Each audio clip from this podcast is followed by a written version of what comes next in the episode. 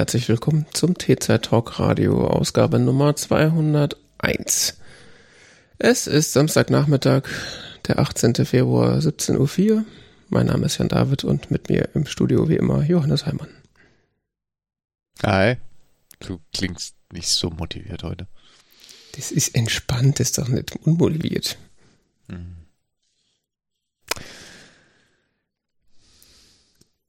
Darauf erstmal einen Schluck Mate. ah, frisch vom Lieferando. frisch vom Laster gefallen. Mhm. Nee, ist noch Kohlensäure drin.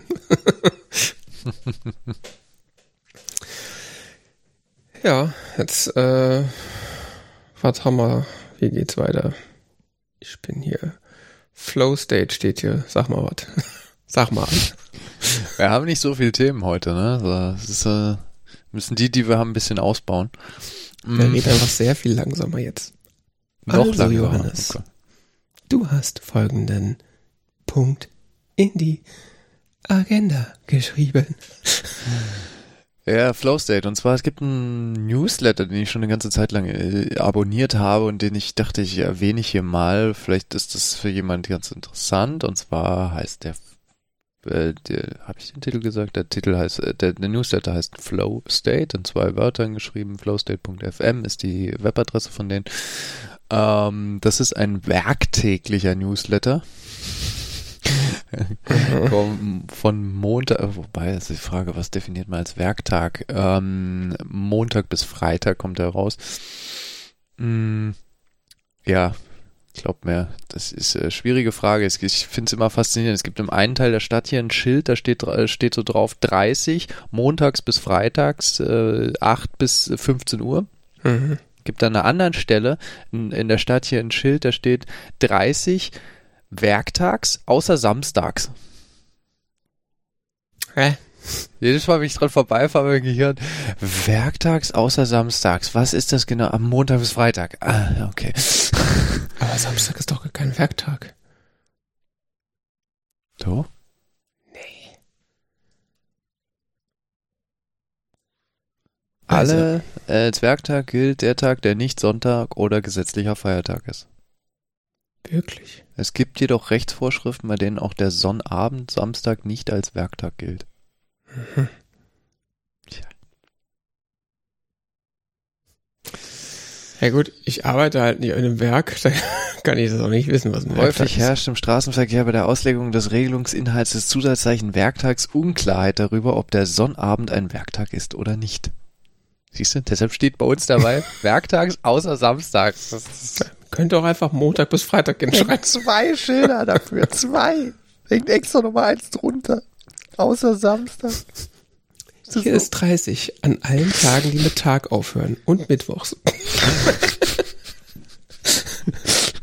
ist ungefähr genauso dämlich. Ja, es ist so, so wie Verkehrstage bei der Deutschen Bahn. Dieser Zug verkehrt montags außer am 17.04. oder so. Mhm. Und warum da nicht? Ja, da da hat der Chef, äh, den, da der hat der Sohn vom Lokführer Geburtstag. Also, wahrscheinlich ist das auch so. Ja, ja, keine Ahnung. Auf jeden Fall kommen wir zurück zu dem Newsletter. Mhm. Ähm, die kommt montags bis freitags raus und empfiehlt Musik, die man gut beim Arbeiten hören kann. Und zwar die in der Regel keine, keine Vocals hat. Mhm. Ähm, und äh, ist montags meistens so Elektron elektronische Musik, dienstags ist nur für, für äh, Paying Subscribers. Ähm, ja, so okay. ist das bei diesem modernen Newsletter-Gedöns, ne? Mhm. Mittwochs ist gemischt. Mhm. Mal Klassik, mal andere Gedöns. Donnerstags ist Jazz und freitags ist dann a bit more upbeat. Mhm. Es dann ins Wochenende geht. Den Tag nochmal durchburnt. Das ist dann der Tag, wo man das, äh, das Slimfit-Hemd mit einem, einem, Knopf mehr aufmacht, sozusagen. Ja. genau. Also es funktioniert so, dass sie in, in jedem, in jeder Ausgabe des Newsletters empfehlen sie einen Künstler, eine Künstlerin. Mhm. Ein, ein, oder eine Gruppe oder was auch immer. Und davon dann eins, zwei, drei Alben, EPs, was auch immer. Ah, okay. so dass man so ungefähr zwei Stunden Musik auf, auf die Ohren kriegt von einem von ein, ein, einer Kunst einer Formation oder einer Künstlerin und ähm, kommt raus um 3 a.m. Eastern Time, keine Ahnung, was das in deutscher Zeit ist. Und es sind keine Algo und sie betonen explizit in ihrer Werbebroschüre, es sind keine algorithmischen Empfehlungen, sondern es ist just humans. In ihrer Werbebroschüre hast du die in der, in der äh, Fußgängerzone ausgeteilt gekriegt, oder? Nein, About Page, keine Ahnung, wie das heißt. Okay. Das ist ein Substack-Newsletter.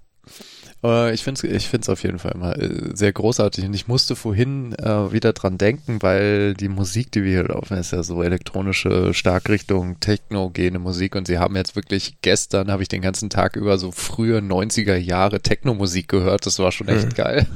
Okay. so eine Musikrichtung, mit der ich sonst persönlich relativ wenig zu tun habe und dann so, ja, dieser Techno, so äh, Electronic Duo, was haben sie, Basic Channel hießen die, hieß die, hieß die Gruppierung. Äh, Menschen, die sich in dieser Szene ausdenken, jetzt wahrscheinlich, boah, Grundbildung, was weiß ich nicht was, für mich war es neu. Mhm. Ähm, ist ein äh, Elektronikduo aus, äh, gegründet in Berlin 1993. Und äh, was sie da empfohlen haben, waren EPs aus den Jahren 1993, 94 und das war wirklich äh, äh, interessant. Mhm. Aber äh, das ist jetzt, äh, vielleicht geht's richtig stark Richtung Techno, aber so ist, ist, ähm, ist die Musik jetzt nicht keineswegs allein. Wie gesagt, äh, donnerstags ist Jazz, mittwochs, keine Ahnung, was hatten sie zuletzt? Eine Metalband aus Seattle? Mhm. Ähm, montags ist immer am entspanntesten. Ah, so Ambient oder so sanfte elektronische Musik oder sonst was. Es ist auf jeden Fall, ich kann die, ich kann die, was sie da aussuchen, immer sehr empfehlen, weil das wirklich, äh, sie auch sehr häufig genau die Alben dann dieser Künstler auswählen, die besonders angenehm so im Hintergrund zu hören sind, wenn man das gut kann bei solcher Musik arbeiten. Mhm. Für mich ist es immer sehr angenehm. Ähm, andere Leute kann man ja damit jagen, aber ich finde es ganz cool. Ja. Ja, kommt bei mir immer total auf erstens die Arbeit an, was ich gerade mache und mein State of Mind und auf die Musik. Also es ist so, ich, ich könnte nicht sagen, dass ich bei äh, mit Musik arbeiten kann oder mit Musik nicht arbeiten kann. Das ist irgendwie, kommt total drauf an. In Meetings immer ganz schwierig.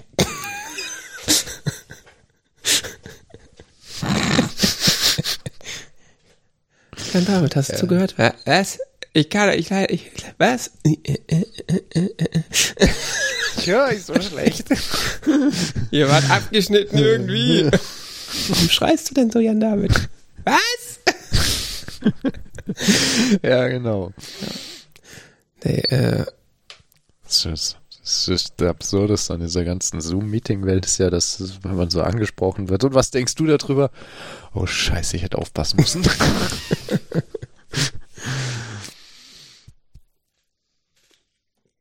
ja.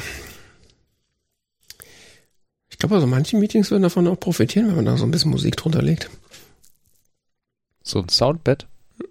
Ja, und dann auch gelegentlich auch, wenn bei manchen Leuten einfach lauter machen, wenn die anfangen zu reden.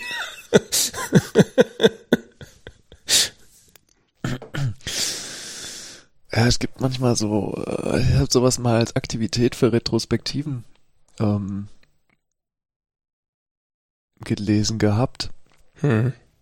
So, wenn es Aktivitäten gibt, wo man Retro sich möglichst kurz fassen soll, dass man so ein bisschen macht, so wie bei den Oscars, so nach, wenn du zu lange redest, machst du die Musik immer lauter als Scrum Master. Ja. Ja. um Ja, so aber ein sanftes Zeichen zu geben, du sollst jetzt hier gerade ein, ein fasse dich kurz. Ja. Ja, aber wie gesagt, das ist bei mir total abhängig von allen möglichen Sachen. Also es gibt so, also ganz viel Musik kann ich auch gar nicht hören, weil ich dann immer so anfange, das so, so aktiv zu hören und dann so zuhöre und dann überhaupt nicht mehr klarkomme mit dem, was ich eigentlich machen will. Na ja, gut, das hat das Studium wahrscheinlich versaut. Ja, wahrscheinlich. Das ist aber auch so, das hatte ich aber, glaube ich, schon immer. Das ist so bestimmte Sachen, die mich so, wo so, sagen wir auch ein handwerkliches Interesse dann da ist, Mhm. dass das dann irgendwie so, ich dann da mental abdrifte. Das muss dann, also ich glaube, so Musik, zu der ich dann wirklich arbeiten kann, die muss so maximal stumpf und gleichförmig sein. Und da ist, glaube ich, Techno oder so, manche Techno-Varianten gar nicht so schlecht. Ist, mein Problem mit Techno ist nur, ich kenne mich damit so schlecht aus, dass ich so, so gute Sachen nie finde. Wenn ich dann immer so denke, okay, jetzt hörst du mal Techno, Techno, klickst auf irgendwas an, denkst du, äh, nee, danke. Also das ist immer, das ist eigentlich, ja, von daher, vielleicht müsst ihr mir den Newsletter mal angucken. Ich, ich finde das ganz spannend, weil die auch da sich Gedanken drum machen, um so Beats per Minute und so. Also das, wie gesagt, äh, Mhm. freitags immer so ein bisschen mehr Upbeat. Das war, fand ich jetzt gestern ganz angenehm. Ähm, hätte ich jetzt an einem anderen Tag nicht so angenehm gefunden. Weil Hm. Das, dafür wäre es mir zu schnell gewesen. Und montags, wie gesagt, haben sie in der Regel entspannt, deutlich entspanntere Dinge Hm. dran. Mm. Was ich mir wünschen würde, wäre noch so eine Datenbank davon oder so. Das wäre noch ganz cool. So zum Zurückschauen, so ein Archiv oder was meinst du mit Datenbank? Ja, ja, ja, weil ich das immer so, das rauscht dann immer so vorbei. Ich habe auch mal angefangen, mir selber die Sachen aufzuschreiben, aber nie so. Wie so ein Tier. ja. Ja. Haben die wenigstens so Apple Music und Spotify-Links schon gleich im Newsletter? Oder? Ah, äh, ja, das ähm, ist noch ein guter Punkt. Ähm, du kriegst zu jedem Album, EP, das sie empfehlen, einen Link zu Spotify, Apple Music, YouTube Music und wo es sich sonst noch findet, Amazon Music und Tidal war jetzt zuletzt noch dabei. Hm. Manchmal so sowas wie Bandcamp oder so, keine Ahnung. Ich klicke immer auf den Apple Music Link und dann geht das direkt in die Music App. Ja, weil gerade so bei Filmen und Serien und, und auch Musikempfehlungen finde ich ja nichts schlimmer, als wenn dann äh, man das nur gesagt kriegt, was es denn ist und man das dann selber raussuchen muss und dann im Zweifelsfall so hier auf deinem Streaming oder Musikdienst ist das gerade leider nicht verfügbar. Also es ist bei Musik ja eher seltener, aber trotzdem. Mhm. Wenn es dann von Ja. dem Album noch irgendwie 15 Geschmacksrichtungen gibt, wer das gerade gemastert hat und so und willst jetzt den Dings-Remix oder den, den Remix von Tante Helga oder ist dann immer nicht so einfach. Übrigens, um den Bogen hier zurück zu ähm, äh, äh, ziehen, Schlagen. schlagen. Vor zwei Wochen haben sie Philip Glass die Musik aus Koyanis Katzi empfohlen. Johannes Katzin. Und dazu kriegst du übrigens auch immer so Anmerkungen hier. Also äh, hier ist Koyanis Katzi, Philip Glass, 80 Minuten. Choral Vocals and the title is sung on track 1 and 2. Äh, 1 and 12, Entschuldigung. Achso, ja, ja, stimmt. Also so, so ob da so Vocals drin sind, schreiben sie noch immer dazu. Ne? Teilweise so wirklich, wo ich finde, sind sie schon sehr genau, aber Ja. ja, wie sagt man so schön, your mileage may vary, also Leute empfinden das ja sehr unterschiedlich. Ja, also ich, ich würde auch nicht sagen, dass so wo, äh, menschliche Stimmen oder sowas für mich ein No-Go bei sowas sind. Es hängt es total unterschiedlich. Also ganz Ah, schwer ich zu habe sagen. schon Sachen mir empfohlen, wo ich so zwei Stunden lang so irgendwelche Ambient-Musik gehört. Also, ist Total drin versunken irgendwie. Keine Ahnung. Ist schon sehr cool, wirklich. Kann ich sehr empfehlen. Klingt äh, interessant, ja. So, wo ich meine Empfehlung brauche, Okay, ist Teelagerung. okay. Die Ähm. willst du jetzt von mir haben, oder? Ja, Okay. Was ist denn dein Problem? Also, wie lagerst du den Tee und warum findest du das nicht gut? mein Problem ist, also ich habe so eine, ich habe so zwei, ich, ähm, diese Großpackungen von der Teekampagne, ne? Ja. Ich habe für den Assam-Tee, den ich von denen habe, habe ich so eine schöne Emsa-Dose, Plasteding. Mhm. Wie ich das alles einmal reingekippt und so, das ist super. Mhm. Funktioniert super. Das Problem ist, ich habe auch von der Teekampagne so einen äh, Earl Grey Mhm. und den habe ich in so eine kleine Emsa-Döschen rein. Und ähm, ich habe so das Gefühl, durch diesen Tee löst sich dieses Döschen auf. Was ich so noch nicht gesehen habe, aber es ist, das Plastik ist spröde geworden. Mhm. In der, auf der Innenseite wohlgemerkt. Mhm. Außen überhaupt nicht. Es ist so Innenseite plötzlich irgendwie ganz rau, komisch geworden. Und ähm, am oberen Rand so spröde, dass es schon aufplatzt. Was ist denn eine Emser-Dose überhaupt? So eine Plaste Emser. Ich habe das gerade gegoogelt. Ist das so wie Tupperware? Ja, so ähnlich. Okay.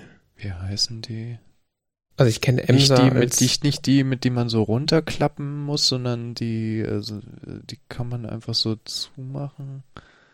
Auch nicht wie so diese, die haben, die haben so durchsichtige Deckel Mhm. Mit so einem weißen Rand und da drin ist so eine, ist ein, so eine Gummidichtung. Du drückst einfach so, das sind so, so Vorratsdosen. Mhm. Also ja, Emser Vorratsdosen heißen die. Optima Vorratsdose. Kann ich für Earl Grey nicht empfehlen. Emser Optima Vorratsdose. Ich kann dir ein Bild schicken. Ah, okay, ja, jetzt weiß ich. Ah, die kenne ich sogar. Die kenn, also Die gibt's im Supermarkt da. äh, ich, ich, mein, ich meine mich äh, zu erinnern, die schon mal bei dir gesehen zu haben sogar. Das kann sein, ich habe ein paar davon. Okay. Jetzt auch nicht übermäßig viele, aber habe ich davon. Ähm, ist für bestimmte Dinge super, wie zum Beispiel Reis oder Haferflocken oder jetzt, ja, wie gesagt, Assam-Tee. Mhm. Der bleibt da drin ziemlich, fri- ziemlich lange, ziemlich frisch. Mhm. Ähm, aber für den, für den Earl Grey, also für dieses mit irgendwelchen Säuren behandelten Tee, Mhm. ich vermute, dass es dieses Öl, dass das Zitrusöl ist, was da dran ist. Ähm, Schon möglich, wenn es bei anderen Tees nicht das, das Problem nicht hast. nee, nie gehabt. Hm. Ja. Ich mal einen Tipp, was man damit macht. Also ich, was ich nämlich hasse, ist diese, diese Päckchen, die man hat, diese Papier oder was das ist, Päckchen und die dann immer so wieder so zukrumpeln und dann irgendwie kriegt man ja von der Teekampagne diese, diese Klammern da drauf oder bei Teeschwendner kriegt man noch eine fürchterlichere Klammer, da kriegt man nur so, so, so, so, so ein Ding, an dem ich immer das Gefühl habe, ich schneide mir gleich den Finger auf, äh, so zum Draufstecken oder so. Vor allem schneidest du da damit die Tüte immer halb auf.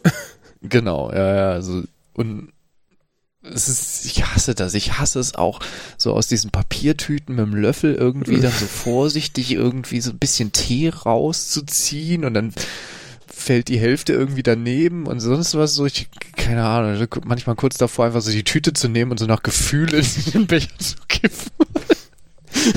Ja, das Größte ist ja, das, das Schlimmste finde ich ja, wenn nur noch wenig drin ist, nur versuchst so aus den Ecken noch irgendwas rauszukratzen und dann hast du unten noch diese Falten, wo dann unter den Falten sich noch Tee versteckt und denkst so, oh, ein jetzt ist leer. zwischen schütteln und so. Und dann denkst du, es ist leer, nee, es ist nicht und sonst was. Ich will, ich, ich will da halt irgendwie irgendwas reinfüllen und so. Und dann stand ich schon zigmal im Supermarkt und da sind so scheiße, so, keine Ahnung, gibt's so Metalldosen, Hm. Die irgendwie so das Gefühl, ja, wenn du die umkippst und die sind zu, Hm. fällt der Tee trotzdem raus, so breit sind die Spaltmaße so. Ja. so. Also, Also nicht, dass ich Sorge hätte, die kippt um, aber im Sinne von frisch halten, also habe ich so Ja. nicht so das Gefühl, das erfüllt so den Zweck.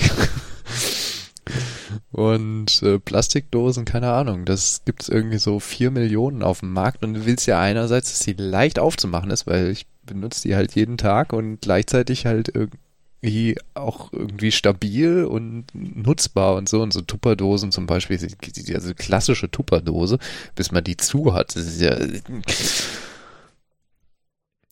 ja, und eigentlich willst du die ja auch lichtdicht haben, ne? Ja gut, die steht im Schrank, aber Ja, gut, stimmt auch wieder. Wenn sie das tut, mir, ja. wenn man sie Licht, ja, okay, wenn sie jetzt natürlich in der Küche rumstehen hat oder so, ja, wahrscheinlich schon, ja. Und ich weiß nicht, ich habe häufiger schon mal auch so, gerade auch bei Kaffee und so danach gesucht, aber da findet man dann auch nur so diese komische Metalldosen, wenn es mal Mhm. hochkommt, irgendwie mit so einem Gummidingsi drin oder so. Hm.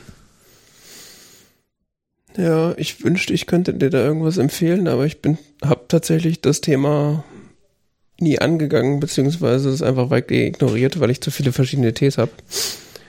Äh, und ich, also wir haben eine Teedose, keine Ahnung, wo die herkommt. Ich habe keine Ahnung, was das. Die ist plötzlich aufgetaucht. Da war auch, glaube ich, irgendwann mal anderer Tee drin oder so. Und da wird der Earl Grey drin gelagert, weil er hier halt in rauen Mengen getrunken wird. Aha. Und ansonsten alles andere ist halt in den Tütchen drin, in denen er auch ausgeliefert wurde. Mit den mehr oder weniger schlimmen Klammern obendran. Aha. Ja, ja, gut, die habe ich auch, aber für die Tees, die ich halt wirklich so am meisten trinke, die habe ich gerne so in Dosen und es gibt Ja. irgendwie so, weiß, gibt so viel auf dem Markt, dass das so, vielleicht Ja. gibt's so, keine Ahnung, den Hersteller so und so mit, ja, super Teile, sonst was benutze ich seit Jahren oder so, aber okay. Ja, und es gibt ja auch in Teeläden, kriegst du ja auch allen möglichen Scheiß dazu. Also von der äh, hochgestylten Edelstahldose mit irgendwie Gravur und Relief und weiß der Geier was. Ja, aber da habe ich auch immer häufig so das Gefühl, da bezahlst du halt so 90 Prozent für das Relief und ansonsten ist es halt trotzdem irgendwie so vom Material und, und Verschluss und so das gleiche China-Gedöns wie alles andere. Ja, selbst wenn kein China-Gedöns ist, es hilft ja nichts, wenn das, wenn der Tee, also wenn, wenn, wenn, wenn die Lagerung in der Originaltüte besser ist als in der Dose. Ja, ich, äh, das gleiche Problem habe ich im Grunde auch beim Kaffee. Äh, Ja, Kaffee ist auch so ein Thema. Gerade Kaffee hätte ich ja gerne auch irgendwie, es ist vielleicht noch, noch sensibler, oder? hm, Weil den willst du ja im Idealfall vielleicht auch in den Kühlschrank stellen. Habe ich mal gehört, dass man das machen sollte. weiß ich Wegen nicht. Der Öle. Ich, also kommt wahrscheinlich darauf an, wie lange du den lagern willst. Äh, Da ist wahrscheinlich die beste Anlauf, äh, äh, die beste Adresse, um das äh, zu klären. Der hier Kollege James Hoffman von YouTube. Äh, den hatten wir schon mal. Das ist ja der, der britische Kaffeespezi. ähm, der hat auch, glaube ich, mal ein Video über Kaffeelagerung gemacht. Und ich meine, der hat gesagt, äh, Kühlschrank, no, no. Aber nicht sicher. Mhm. Und dann hängt es natürlich auch davon ab. Also ich glaube, einfrieren ist, glaube ich, nicht schlecht, wenn du irgendwie sehr lange lagern willst. Mhm. Aber ich glaube, so im Ja, täglichen Gebrauch, äh, weiß ich nicht, ob Kühlschrank da irgendwie sinnvoll ist. Ja, Und dann- Kaffee, ich trinke nur so manchmal. Und dann hängt es wahrscheinlich auch davon ab, wie du den, la also in welchem Zustand dein Kaffee ist. Also ist das, sind das Bohnen oder ist das schon gemahlener Kaffee? Mhm. Von daher, also ich trinke ja jeden Tag äh, Kaffee und ich habe ja ganze Bohnen und die kommen halt in so speziellen Tüten mit so Auslassventil, äh, weil die ja noch irgendwie CO2 ausgasen nach und nach. Und da lagere ich, die, also das sind ich bestelle es immer in so Kilo-Säcken. Und äh, da bleiben die auch einfach, bleibt es auch einfach drin. Also wird dann direkt aus der Tüte dann äh, quasi rausgegossen auf die Waage zum, zum Abwiegen und dann kommt es in die, in die Mühle. Da habe ich auch keine spezielle Dose. Du malst jeden Tag Kaffee. Ja, ja. Immer frisch vor, vor, vor dem Aufguss sozusagen. Ja, wenn ich die, ich das schon über die für, vormale äh, für die Woche, dann brauche ich ja auch nicht einen Bohnen kaufen, dann kann ich gleich gemahlen kaufen. Dafür habe ich ja die elektrische Mühle. Da gibst du rein, drückst du drauf, fertig. Ist ja nicht so, dass ich von Hand male. Da, das wird dann nochmal. Wobei, dann- auch dann würde ich das nicht machen. Dann würde ich wirklich, glaube ich, gemahlenen Kram kaufen. Ja, okay. Von daher. Und das ist natürlich, also ich nehme an, dass du von, von gemahlenem Kaffee sprichst. Das ist natürlich ein Ja, richtiger Pain in the Ass, ja. weil der kommt ja in so dem allerletzten Tütchen. Die, werden einmal offen, kannst du vergessen. Ich bin so malfaul, auch wenn ich weiß, dass es dann deutlich mehr Aroma noch ist. Aber Wobei ich sagen muss, ich habe in den letzten Tagen wieder die French Press ausgepackt. Mhm. Ähm, das gibt ein sehr äh, intensives Aroma. Ja, French Press muss halt auch eigentlich für Malen. Ne? Also in der French Press willst du ja eigentlich eher die gröbere Malgrad als jetzt so. Ja, wenn du einfach nur willst, dass es, äh, dass es ordentlich bitzelt im Hinterkopf, dann kannst du auch die. Das im Hinterkopf? Was meinst du damit? So, wenn es zu viel Koffein wird und es dann irgendwann nee, anfängt nee, zu das, kribbeln. das wird nicht. Das, nein, nein. Das, ich habe das Gefühl, dass ähm, Kaffee aus der French Press ist tatsächlich vom nicht, also knallt nicht so stark. Ja, das kann ja sein. Weil, also eine Vermutung ist, dass ähm, mehr ähm, Gerbstoffe gelöst werden. Mhm. Ja. Und deshalb das Koffein nicht so schnell aufgenommen wird, was ja das Thema ist, vor allen Dingen bei Tee, dass Tee nicht so schnell das Koffein aufgenommen wird. Ähm, aber das ist jetzt eine wilde, wildeste Theorie ohne jegliche Grundlage. Hm. Ähm,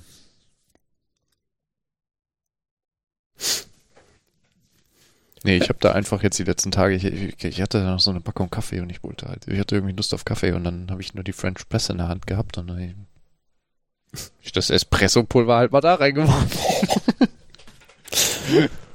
Uiuiui. Espresso-Pulver? Nein, das ist kein Espresso-Pulver, das ist so, so, so mehr oder minder so all-purpose gemahlen, also so Okay. irgendwo so dazwischen. Ich wollte gerade sagen, weil Espresso, dann brauchst du auch nicht rund. so zwischen, irgendwo so zwischen Espresso und French Press gemahlen, also so für, Bei Espresso mal gerade, da brauchst du es auch nicht mehr runterdrücken. Das geht, geht dann nämlich egal. Nein. Aber gefühlt so im Verhältnis zu dem, was normalerweise so als für die French Press gemahlen gilt, ähm, war das doch dann eher fein. Ja. Und ähm, äh, dementsprechend viel davon in der Tasse, also so ein Bodensatz. Ja. ja, mal gerade bei Kaffee ist eh, also was bei welcher Aufgussmethode, welche welche Körnung du haben willst und äh, ob das dein deine Mühle überhaupt kann und ob sie das konsistent kann und Ich habe auch schon Kaffee gekocht, indem wir einfach Kaffee in das- in die Tasse getan haben, Wasser drauf und fertig. das ist das ist dann ja Mokka, oder nicht? War aber lecker, muss ich sagen. Geht alles. Also. Ja, vielleicht müssen wir die Frage auch einfach an die Community weitergeben. Wir sind offen für äh, Empfehlungen, für Lagerungsmöglichkeiten, für Tee und Kaffee. Sollte halt säurestabil sein. Tja. Wäre gut. Ich kann mir schon vorstellen, dass da irgendeine Metalldose wahrscheinlich schon den. Oder Glas. Glas kann natürlich auch. Äh, Ja, ja, ja, wenn man das so sucht, ähm, also was ich ja habe. Findest- Plastik, Metall, Glas und so, tatsächlich in auch Keramik. Hm. Also was ich ja Ah. hab, aber das nutze ich nicht für, für Tee oder Kaffee, sind so äh, die äh, großen Weggläser mit so äh, ne, mit so Lasche oben dran zum richtig zumachen, die auch so ein Gummi, äh, Zwischengummi drin haben, die da auch Ja, so das habe ich mal für Tee- hab ich mal für Kaffee benutzt früher, ja. das könnte, also ich Das ist auch könnte so schwer. ne? ja, ein Tod muss er sterben. das nutze ich halt so zum äh, Nüsse und Samen aufbewahren teilweise und aber auch so um Teig anzusetzen, mache ich, benutze ich das manchmal. Also dann nicht zuge, zugemacht, sondern nur Mhm. aufgelegt den Deckel. Aber wenn man das quasi lichtdicht äh, in einem Schrank stehen hat, könnte ich mir das auch für Tee wahrscheinlich vorstellen. Hm. Ich weiß halt nicht, ob Tee nicht, also wie versiegelt der sein darf oder soll, oder ob der nicht vielleicht doch irgendwie ein bisschen atmen soll. Ja, Das ist natürlich, äh, weil das ist natürlich zu, zu. Da kommt dann nichts rein oder raus. Ja, ich habe so Schraubgläser schon so einfach äh, so ein unbezeichnete Schraubgläser aus dem Supermarkt schon für Kaffee benutzt. Hm.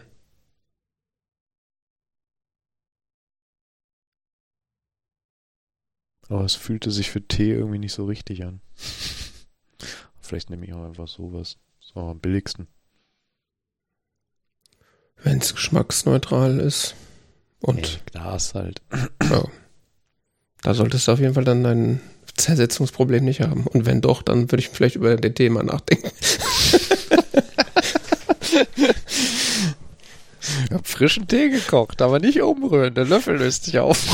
Schatz, die Tasse leckt. Ja, ist jetzt so viel okay. Salzsäure im Tee heute. Nur gut. Ja. Haben wir das auch geklärt. Fast quasi, ne? Ja. Ja, äh, kommen wir zur Konsumkritik. Äh, ich habe eine, ähm, eine Dokumentation äh, geschaut. Finding Vivian Meyer.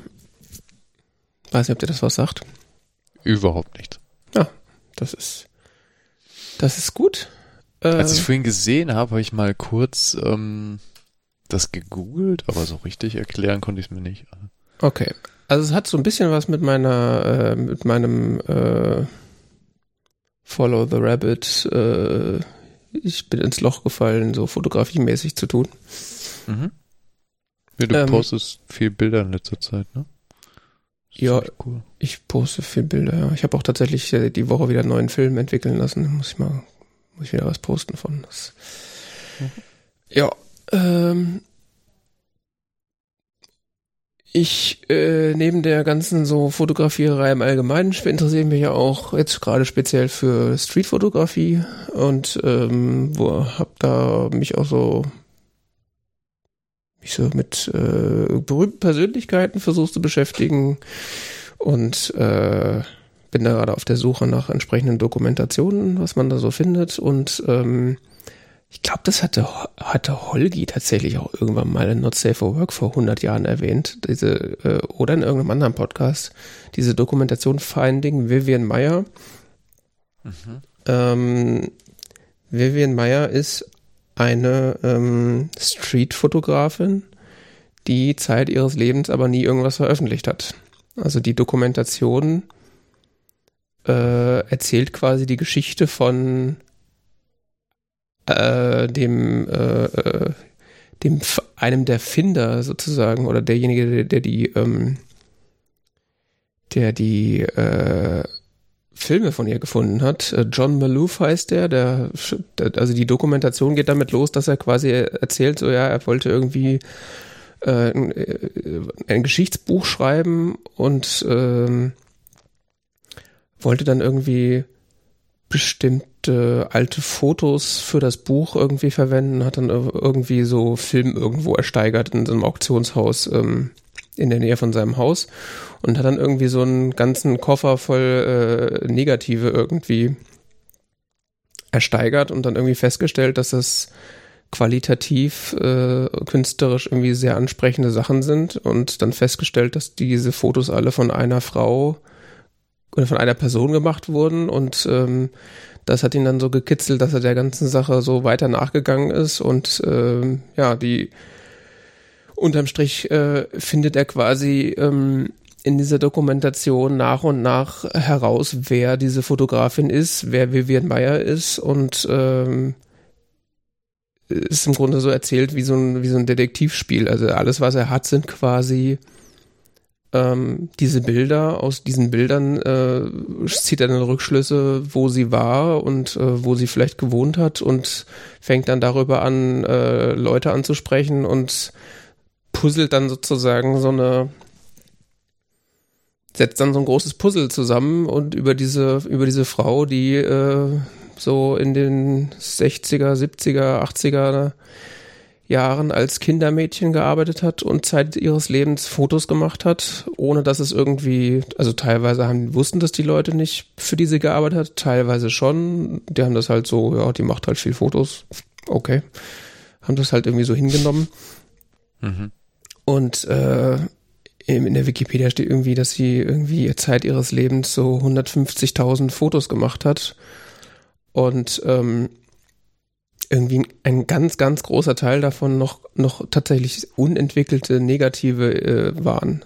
Also das, das, du siehst dann auch teilweise wirklich, wie der kofferweise Filmrollen äh, auspackt, die er dann erstmal selber entwickelt und scannt und dann irgendwann, ja, es ist dann so, also zum einen ist da diese Geschichte quasi, wird erzählt, wer ist Vivian Meyer, was ist, was ist mit der, warum hat die Fotos gemacht und die niemandem gezeigt, was, was ist so ihre Lebensgeschichte.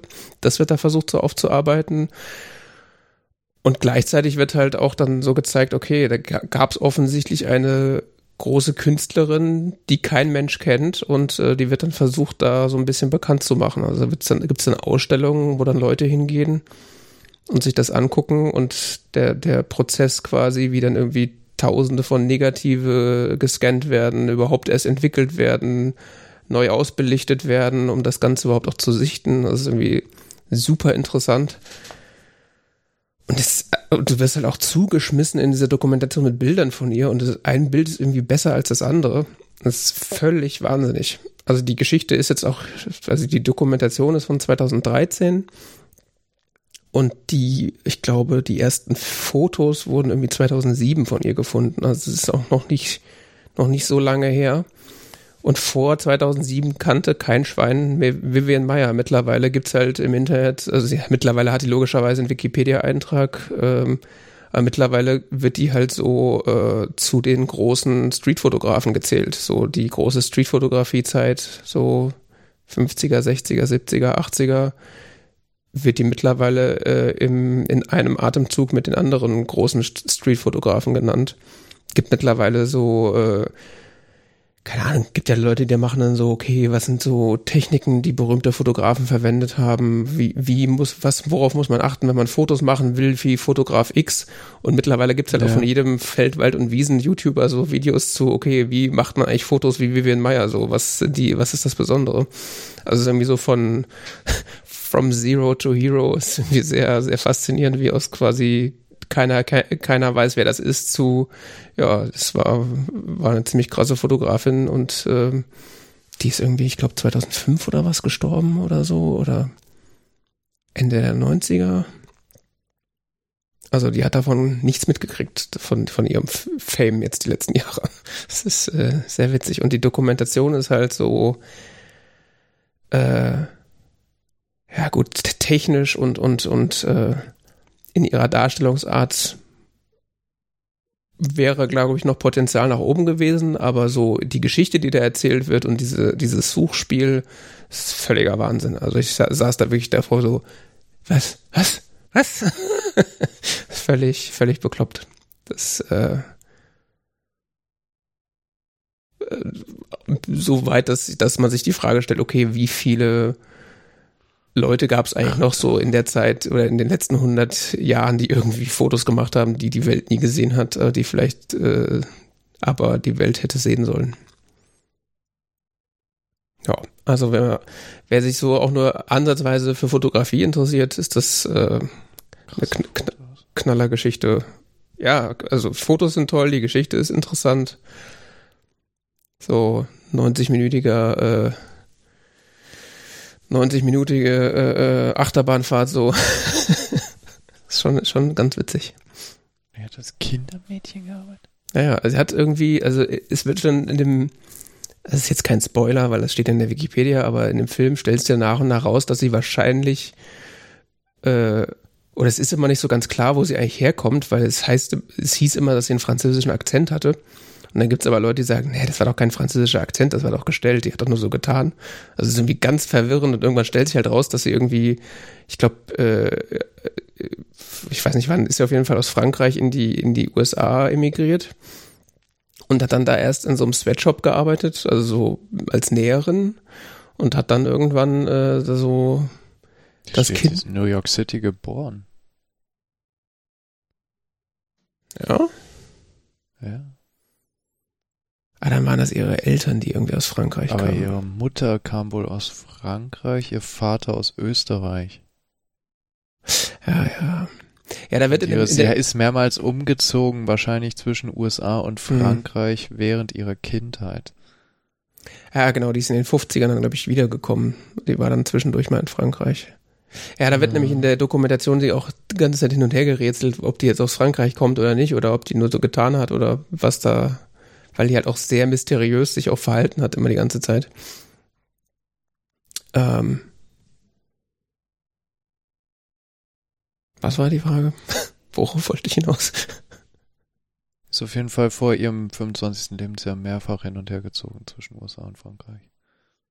Ja. Ja, und worked in a sweatshop und so, das wird ja auch wiederholt auf Wikipedia. Ja, genau. Auf jeden Fall hat sie dann als Kindermädchen so extrem lange gearbeitet und das wahrscheinlich auch deswegen, weil das halt so der Job ist, wo du mit den Kindern, also sie ist dann wohl mit den Kindern, die sie da betreut hat, dann stundenlang tagsüber durch die Straßen gezogen, hat Fotos gemacht und die Kinder waren halt dabei. das ist völlig bekloppt. Mhm. Ja. Deshalb gibt es so viele Selfies von ihr, wo sie mit Kindern drauf ist. Mhm. Ja, das ist auch äh, witzig, weil sie hat auch tatsächlich, also es gibt so viele Bilder von ihr selber, wo sie sich selbst fotografiert hat. Ist auch, ist ja auch quasi ein eigenes Genre schon fast, so das Selbstporträt des Fotografen. Das ja, gibt's ja in der Malerei auch schon, der, das Selbstporträt. Ist richtig, äh, gibt's unfassbar viele Bilder, wo man dann auch so über die Zeit, wo sie jeweils war, welche Kamera sie benutzt hat und so dann so nachvollziehen kann, wie sie ausgesehen hat. Das ist irgendwie ganz, ganz wahnsinnig. Hauptsächlich Rolleiflex. Hm. Interessant.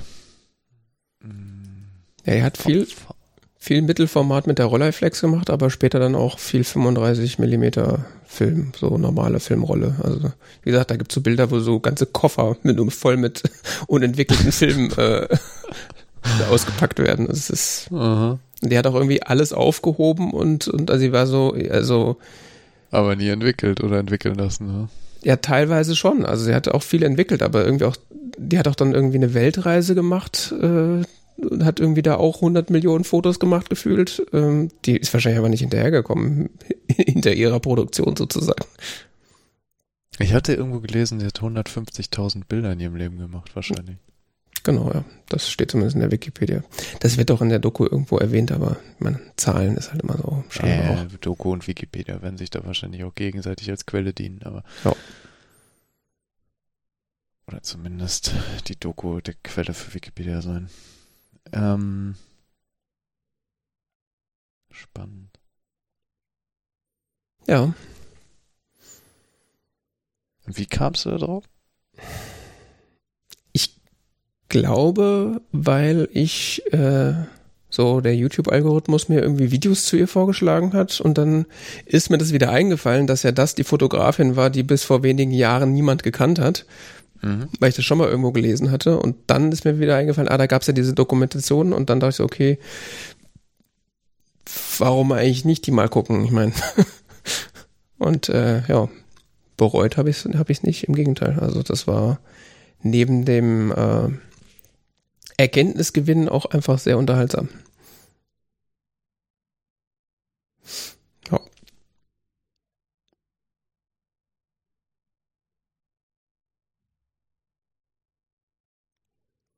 Jetzt bin cool. ich gerade am äh, gucken, was es denn noch so für interessante Streetfotografie oder Fotografendokumentationen gibt. Da gibt es ja auch ist ja ein habe ich mindestens schon sechs Stück in der Pipeline, die irgendwie empfohlen werden, die man so geguckt haben muss. Wenn man so sich äh, mit den Größen des, des Genres quasi äh, so ein bisschen befassen will.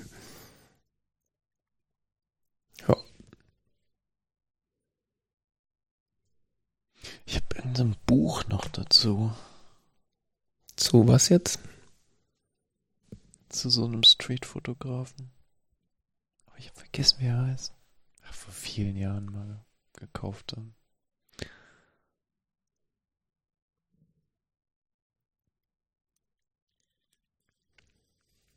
Ja, man gibt ja auch viele so wirklich gute Bildbände zu dem Thema.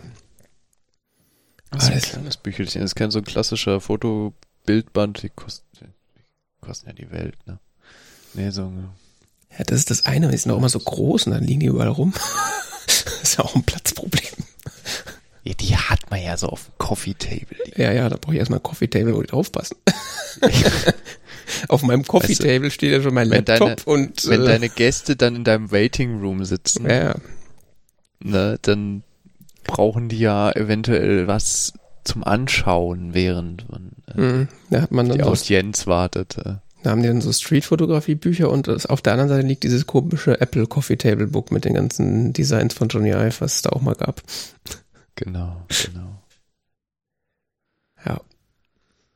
kostet auch irgendwie 400 Euro oder so, das Ding. Hm. Ja gut, so teuer sind die, sind die Fotobücher, glaube ich, alle nicht, aber es ist halt, wie halt, kaufst du zwei Stück, ist der Tisch voll. Also.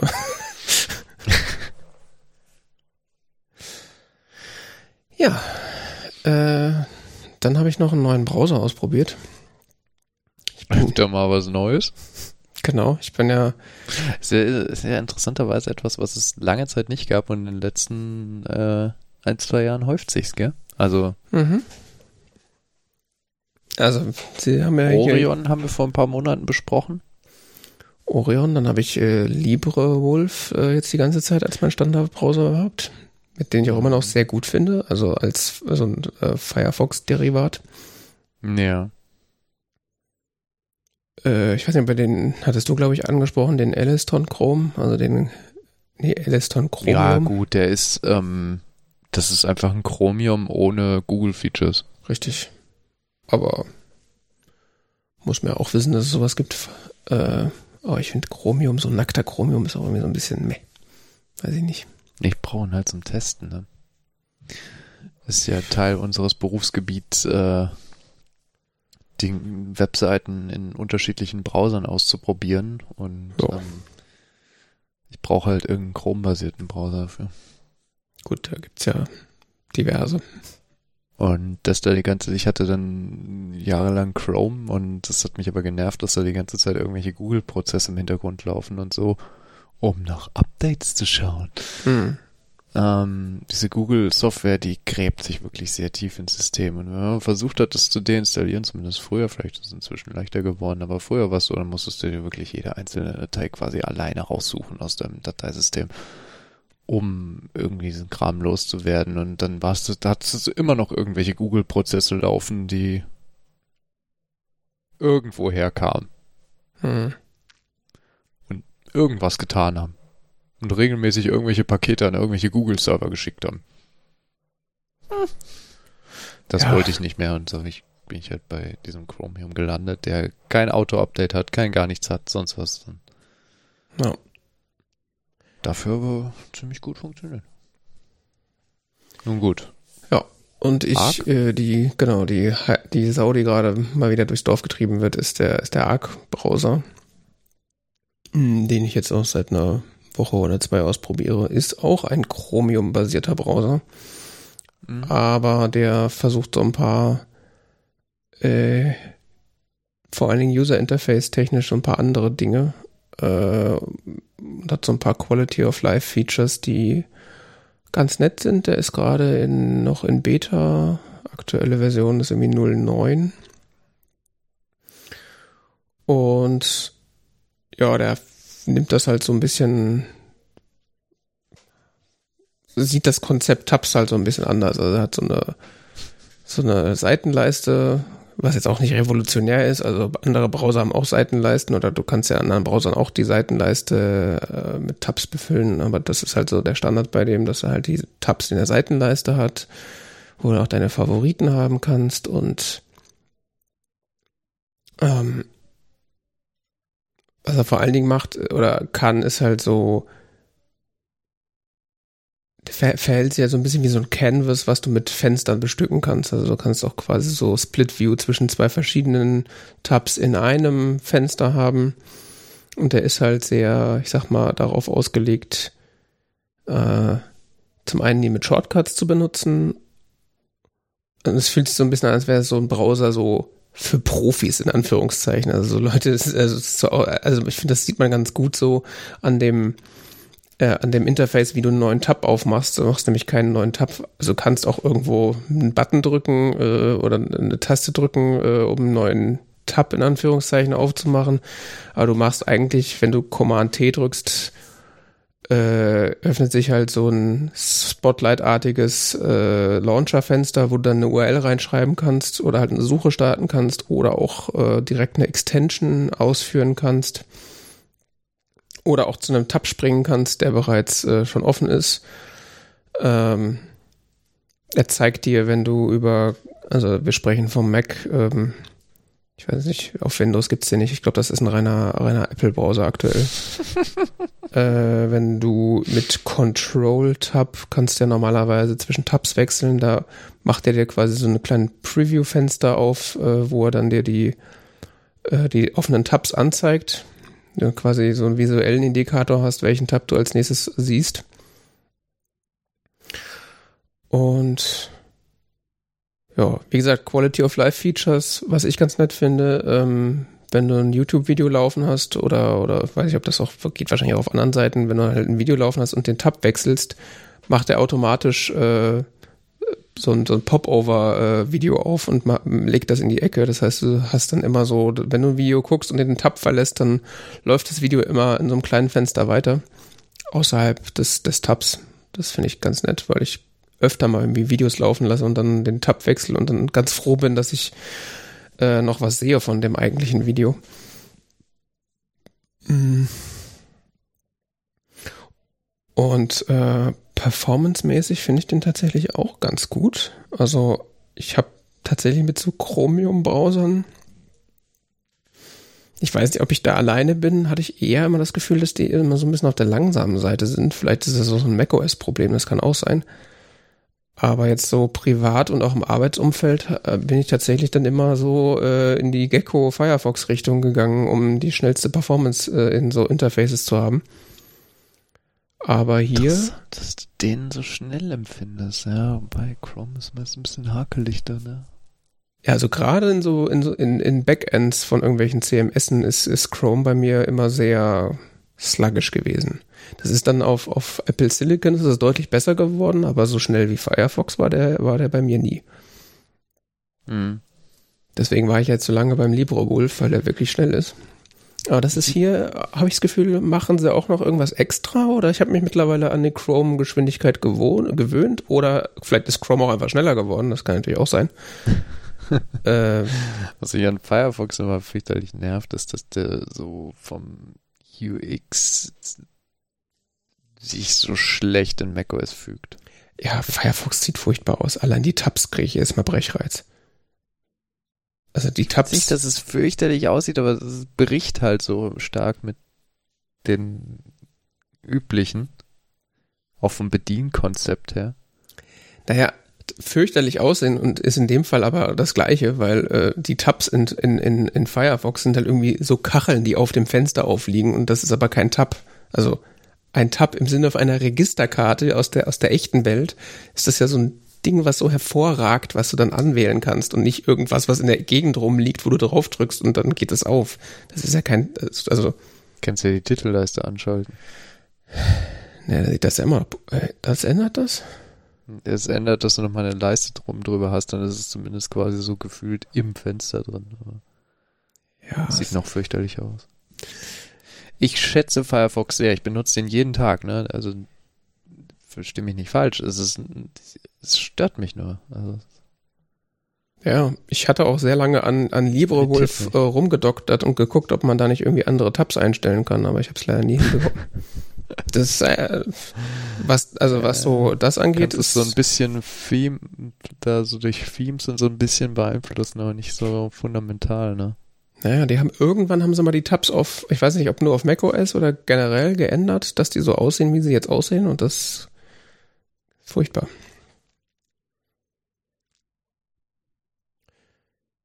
Ja, ähm, ansonsten arg, also er versteckt halt so alle möglichen Geschichten noch äh, in sich. Äh, der hat auch so eine Library,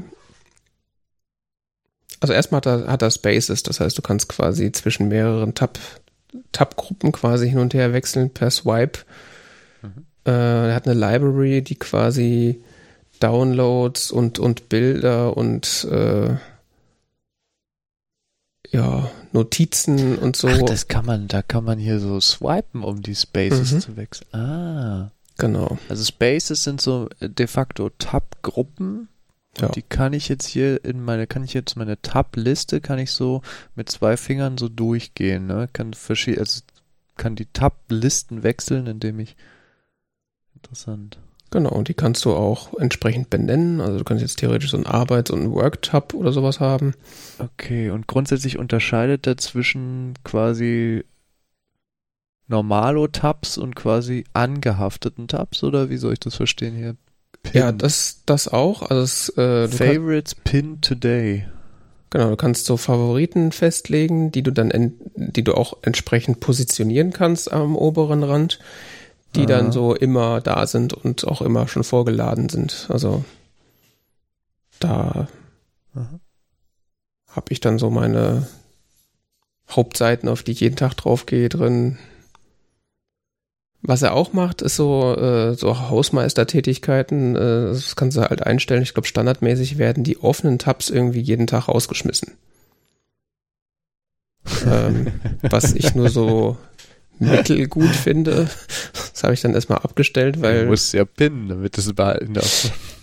Ja, ich weiß es nicht. Also es ist irgendwie, die, die Designentscheidung habe ich auch nicht so richtig verstanden, warum das dann rausgeschmissen wird, weil, also es hat ja meistens, nicht immer, aber meistens einen Grund, dass ich das noch offen habe, weil ich mir äh. später angucken will. ja, dafür sind dann eigentlich äh, so ja, gut, Notizen gefühlt, gefühlt immer so zehn Tabs offen, die ich mir später mal angucken will. Ja, ich weiß, ich auch, aber es gibt auch, aber darunter ist dann wirklich mal ein Tab, den ich mir später noch angucke und es ist auch ganz oft das Problem. Ganz oft, wo ich dann nach so einer Woche so, ah stimmt, das wollte ich mir mal durchlesen. Ah, das Schönste ist, das Schönste ist immer, wenn du so auf dem Mastodon unterwegs bist oder irgendwelchen anderen Social Media und es wird gerade so die Sau so und so durchs Dorf getrieben und du denkst, oh, da hat mal einer so einen richtigen Deep Dive veröffentlicht, den muss ich mal lesen. Also, ach, mhm. ich bin ja gerade auf der Arbeit, na, das muss ich dann mal in Ruhe tun, sonst mhm. lässt den Tab offen. Surfst immer weiter, Tag für Tag, so zwei Wochen später, guckst du den Artikel an. Ja, also irgendwie war das Thema jetzt auch nicht so wichtig, dass ich jetzt dafür nochmal so eine halbe Stunde Artikel lesen muss. Ja.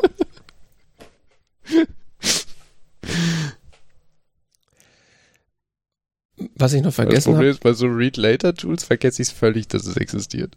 Ja, das kommt auch noch hinzu.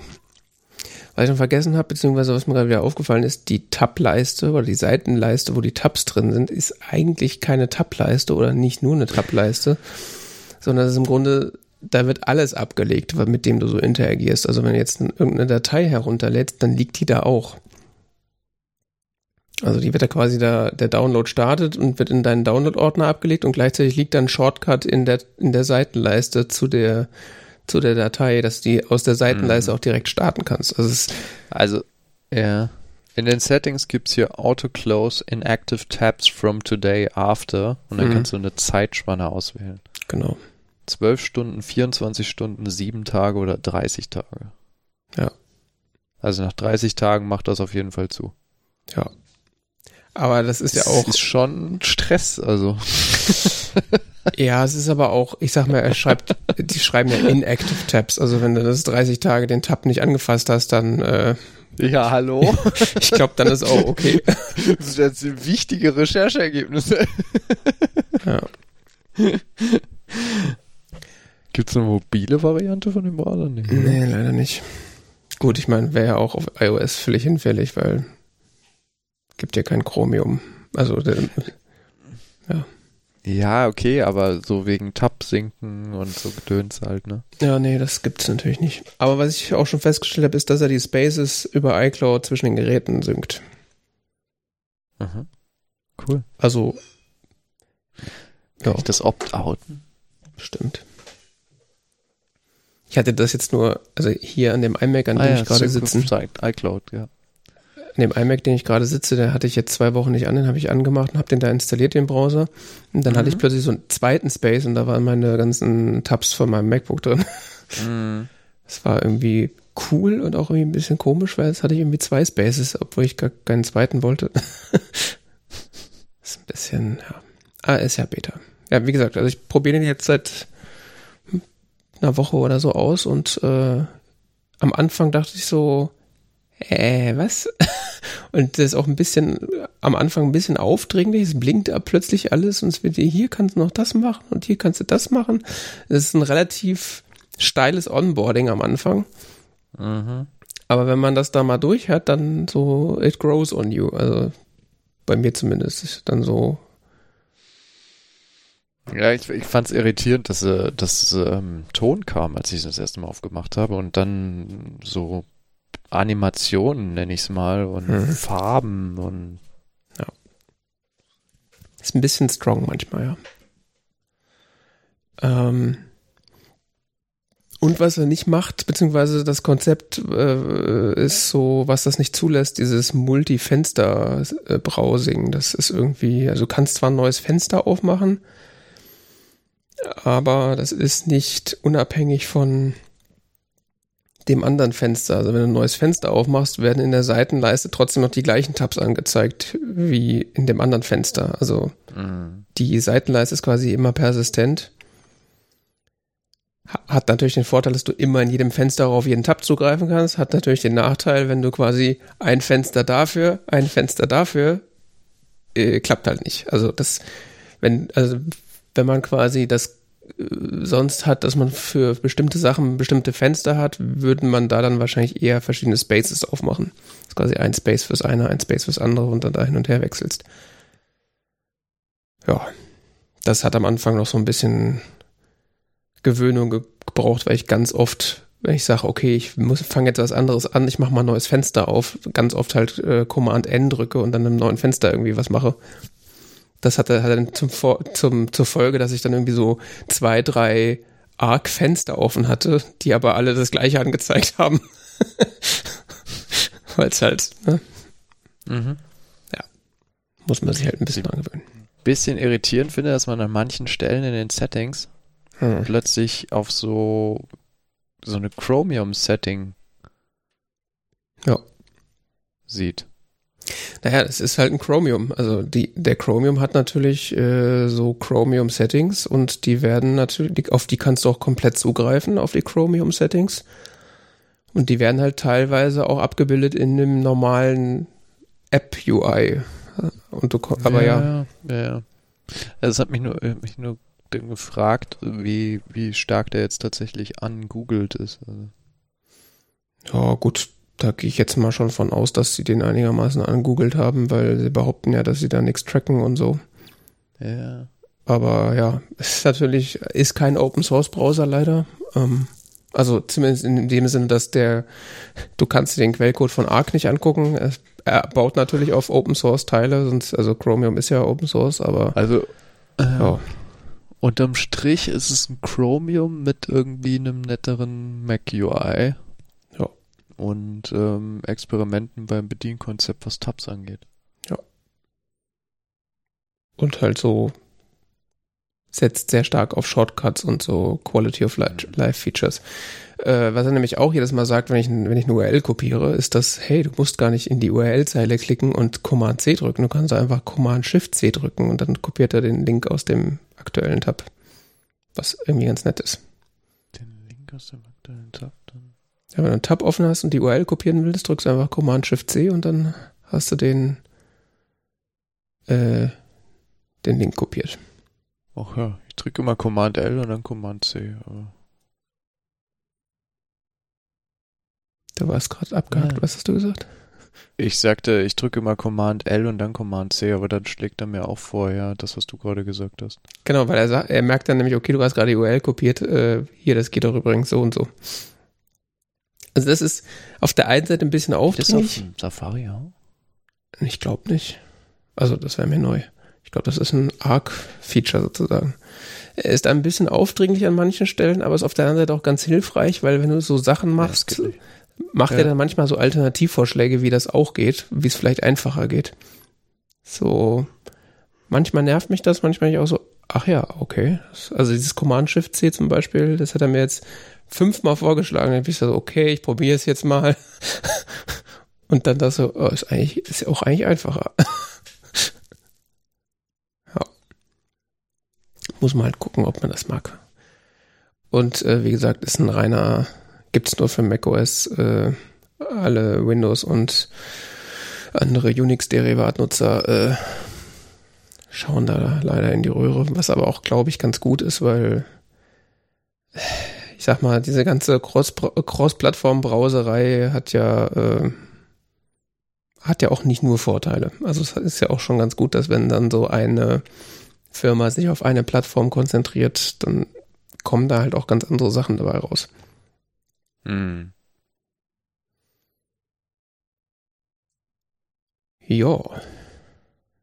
So viel dazu. Also. Hm? So viel dazu. Äh, ist wie gesagt in Beta kann man sich äh, auf eine Liste setzen, wenn man will, oder man kriegt einen Einladungslink von äh, jemandem, der schon Arc hat. äh, ja, ja, du hast mir ja eingeschickt. Ich habe es dann erstmal ja, ich hatte da. Und jetzt heute nochmal ausprobiert, ja. Auf Mastodon gab es da so einen Thread, wo, wo quasi so alle ihre, alle, die wollten, ihre, ihre Einladungen gepostet haben, an so, einen, an so einen Post dran gehängt haben. Das, da konnte man einen relativ einfachen Invite kriegen. Das war ganz gut. Ja. Dann gehen wir weiter zum literarischen Duett und zu IT Crowd. Wir haben nämlich mal wieder IT Crowd geschaut. Hoffe ich. Hoffst du? Also Bist du nicht mehr sicher, oder was? Also ich habe es definitiv geschaut. Das galt jetzt eher für dich, aber ich gehe mal so, davon aus, sonst hättest du was gesagt. Ja, yeah, auf jeden Fall. Äh, so, und zwar haben wir Staffel 3, Folge 4, 5 und 6 geschaut. Folge 4, The Speech. Ist quasi die IT-Crowd-Folge. mit den, mit den äh, wahrscheinlich dem ikonischsten äh, Moment, als äh, Jen den Shareholdern von Random, Random Industries das Internet präsentiert. Ja, ja, die Folge ist schwierig. Die ist einer ist quasi so der Höhepunkt wie der Tiefpunkt von IT Crowd mhm. in einem. Mhm. Ähm,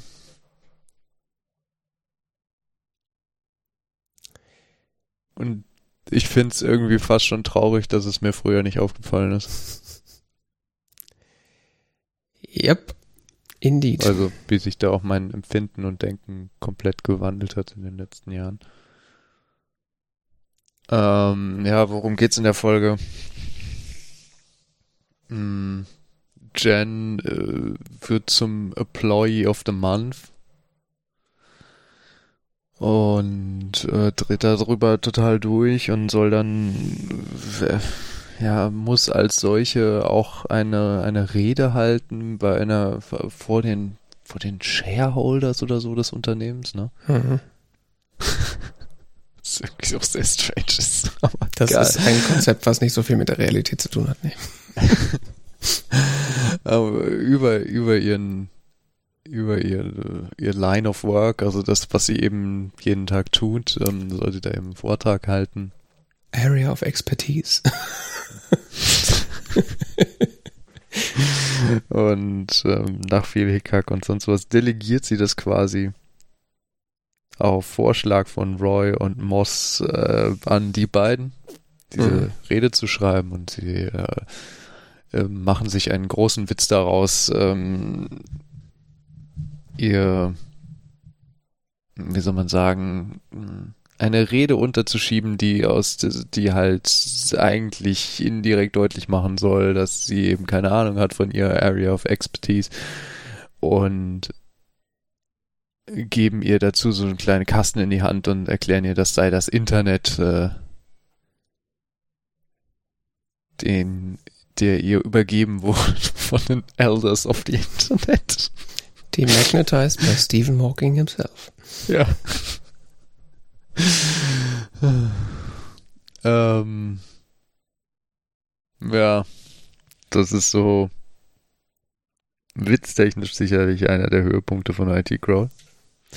Und vor allem ähm, mimetisch einer der Höhepunkte. Also dieses This Gen is the Internet ist ja quasi, ist quasi ja Gibt's ja GIFs und noch und nöcher dazu.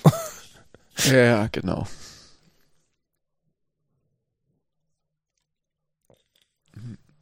Ja, schwieriger ist dann die äh, Storyline mit Douglas, äh, der eine äh, Reporterin, die äh, ein Biopic, äh, nee, ein, ein, ein, ja, ein Artikel über ihn schreiben will vom von irgendeinem Magazine. Äh, Rich Magazine oder Rich so. Magazine. Irgendwie sowas. Ja.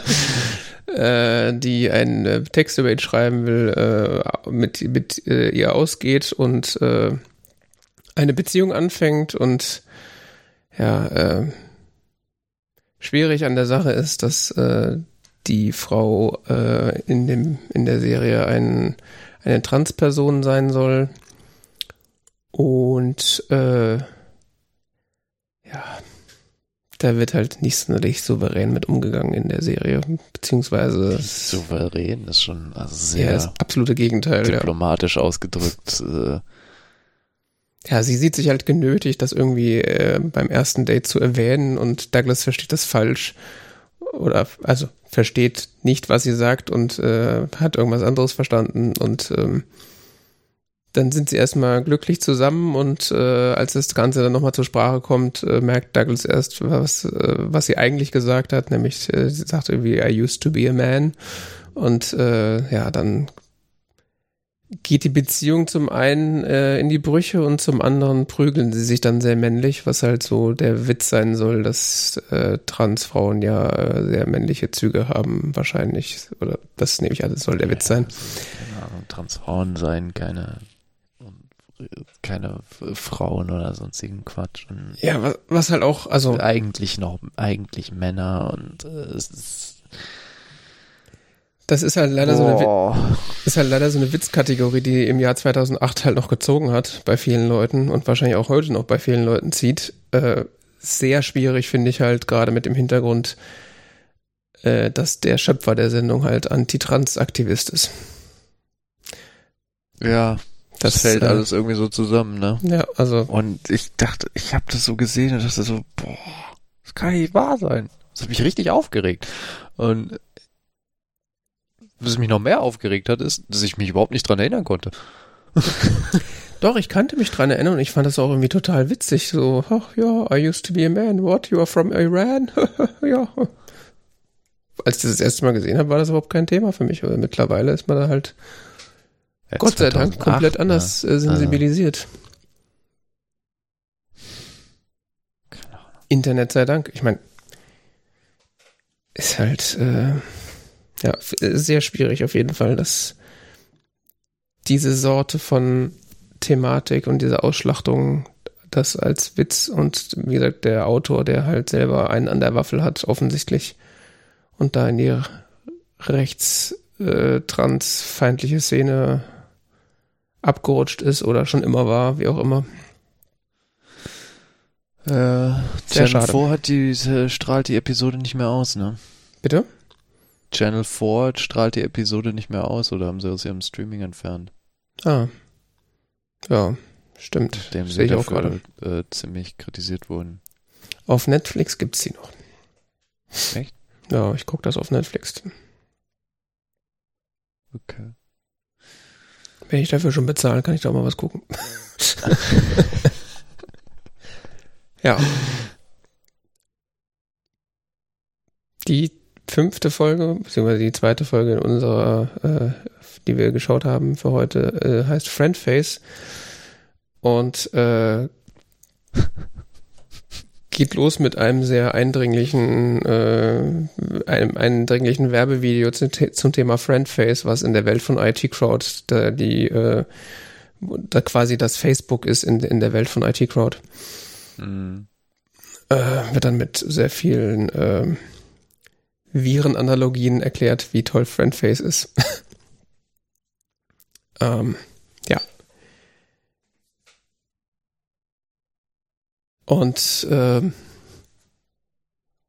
mhm. geht dann damit los, dass äh, Jen auf Friendface unterwegs ist und ähm, Moss und Roy dazu überredet, äh, auch auf Friendface zu kommen, weil das ist ja so social und äh, trifft man ja alte, alte Freunde wieder und man kann jeden finden und äh, vor allen Dingen Roy äh, lässt sich dann von der Argumentation überzeugen, dass ja auch die The Girls from Upstairs, äh, hinter denen er ja immer her ist, äh, auch auf Friendface sind. Also dass äh, dieses Predator und Stalking-Ding, was halt Social Media mit sich bringt, äh, wird da auch schon wieder quasi sehr realistisch dargestellt. Und Moss will irgendwie mitmachen, weil, äh, er, weil man da online Scrabble spielen kann. Ja, und äh, wie es dann halt so kommt, äh, sind trifft also erstmal ist halt so diese, wird diese Social Media Sucht auch ziemlich gut beschrieben, weil Jen irgendwie dann bis nachts um vier auf Friendface rumhängt und irgendwie mit alten Leuten spricht und Dinge spielt. Ist irgendwie auch sehr realistisch leider. Und dann dadurch ähm, Kontakt zu alten Schulbekannten aufnimmt und äh, ja, dann ist diese Friendface-Story eigentlich auch wieder vorüber. Das, dann geht's quasi damit weiter, dass sie halt äh, sowohl Roy als auch ähm, Jen quasi in ihrer Sozialvergangenheit äh, schwelgen, beziehungsweise damit Leuten wieder kommunizieren, mit denen sie sehr lange keine, keine äh, Kontakte hatten. Was dann daran gipfelt, dass äh, Jen ihren anderen, ihren alten Freundinnen äh, zeigen muss, was für ein gutes Leben sie führt und äh, ihnen vorlügt, was sie denn alles beruflich erreicht hat, beziehungsweise äh, dann Moss dafür engagiert, äh, ihren Ehemann zu spielen und der sie dann abtalken soll gegenüber ihren Bekannten. Ja, und äh, Roy trifft auch irgendwie so eine alte Freundin wieder, die oder sagen wir mal eine Bekannte, äh, mit der er auch Sex hatte und die ihn dann, die er dann nie wieder angerufen hat. Ja, ist ja wieder ein bisschen wirr. es macht mehr Sinn, wenn man es guckt, als wenn man es sich erzählen lässt. Ja, wobei, ja. Ich glaube, die, die, unterm Strich kann man halt sagen, es, es, zeigt die Folge ganz gut auf, was so die, was so Social Media, was das so äh, mit einem macht, beziehungsweise was das so für Einflüsse hat. Ja, da kann man alte Freunde wieder treffen, aber du triffst dann halt auch alte Freunde wieder. Ob man das will, ist halt eine andere Frage.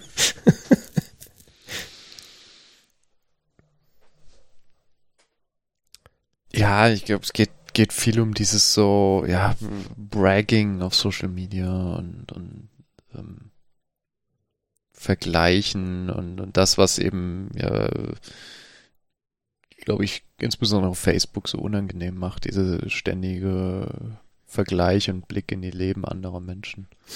Ich glaube, wenn die Folge zehn Jahre später gedreht worden wäre, wäre das nicht Friendface, sondern Insta-Foto oder irgendwie sowas.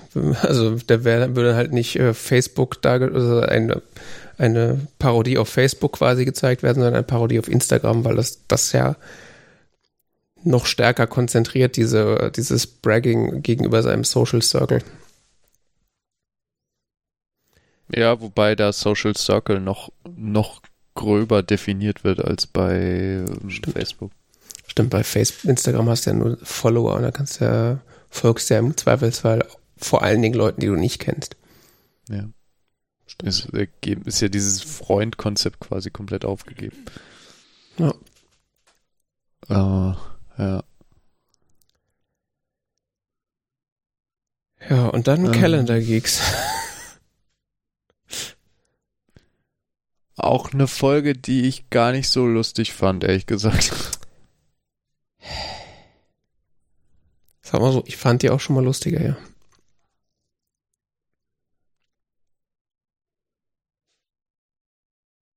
Ist, äh, Was erklärt man da? Also sich, es geht um Roy im Kern und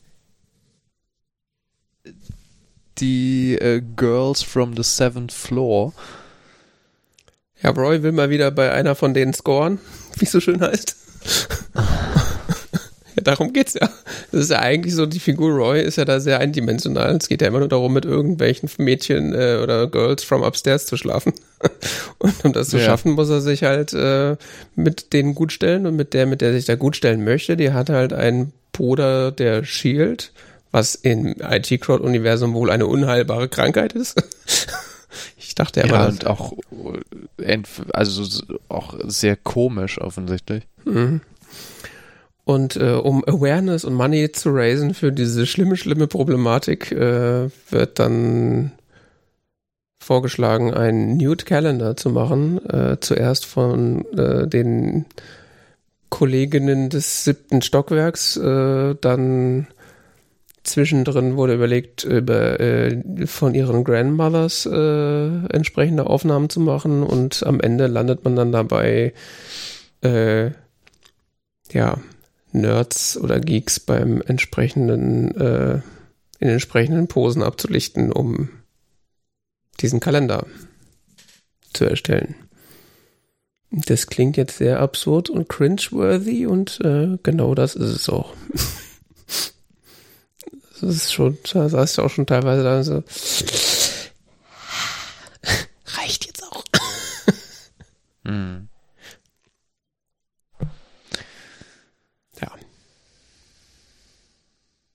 Ja, vor allen Dingen diese, diese Fotosessions dann ganz am Ende mit den Geeks und die, äh, haha, es interessiert sich ja keiner für den Kalender und der ist ja totaler Failure und auf der anderen Seite gibt es da auch so Szenen drin, wo, wo er dann irgendwie Moss sagt, er hat da irgendwelche Teilchen auf dem Boden verloren und irgendwer ist laut und dann muss er irgendwie die schuschen und so. Da gibt es schon so ein paar Szenen, da muss ich schon auch lachen. Also schon auch teilweise echt witzig, aber es ist halt auch ich weiß nicht.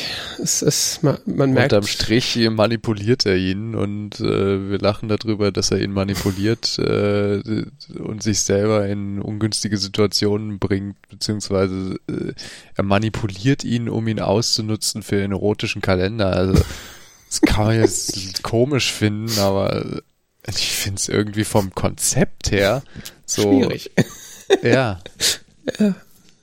Und haha, der ist ja ein Geek-Nerd, was auch immer und sonst irgendwas, aber es ist doch trotzdem, also. Das würde es heute so auch nicht mehr geben. Ja.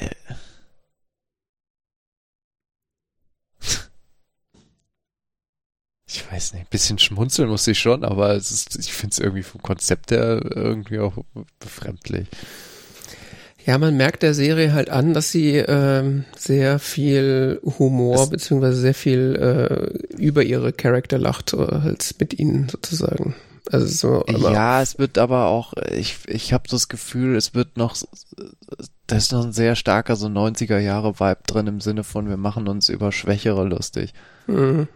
Oder über die, die wir als schwächer wahrnehmen wollen oder so. Ja. Also so, so, wir kategorisieren bestimmte Gruppen von Menschen als äh, schwächer, indem wir jetzt halt irgendwelche äh, Schwächen an denen herausstellen und so und darüber machen wir uns lustig. Es ist sehr komisch. Das merkst du ja auch schon immer in diese, allein diese, diese grundlegende Unterscheidung zwischen denen, die da im Keller sitzen und die IT betreuen und den hübschen, erfolgreichen Menschen in den, in den Upstairs. Also, ja. So.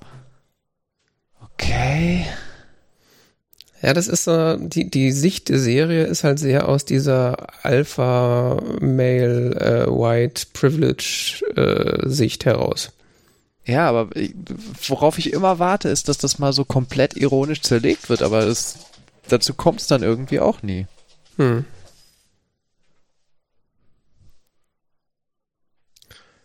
Ja, so. Also so richtig hinterfragt wird es nicht, sondern die Charaktere werden so quasi in ihren Rollen so dann immer noch bestätigt oder so, statt dass diese Rollen halt mal gebrochen werden oder keine mhm. Ahnung, irgendwie die Komik so gebaut wird. Ja.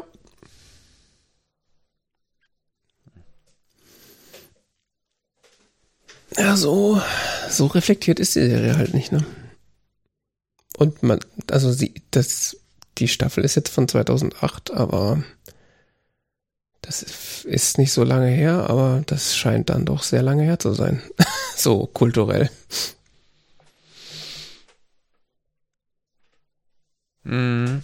Aber wenn man ja, aber das, das, hat mich früher schon gestört, dass das dieses diese Rollenkonzepte da nie zerlegt werden oder so. Das würde ich mir eigentlich von einer wirklich guten Kom Kom Komödie erwarten.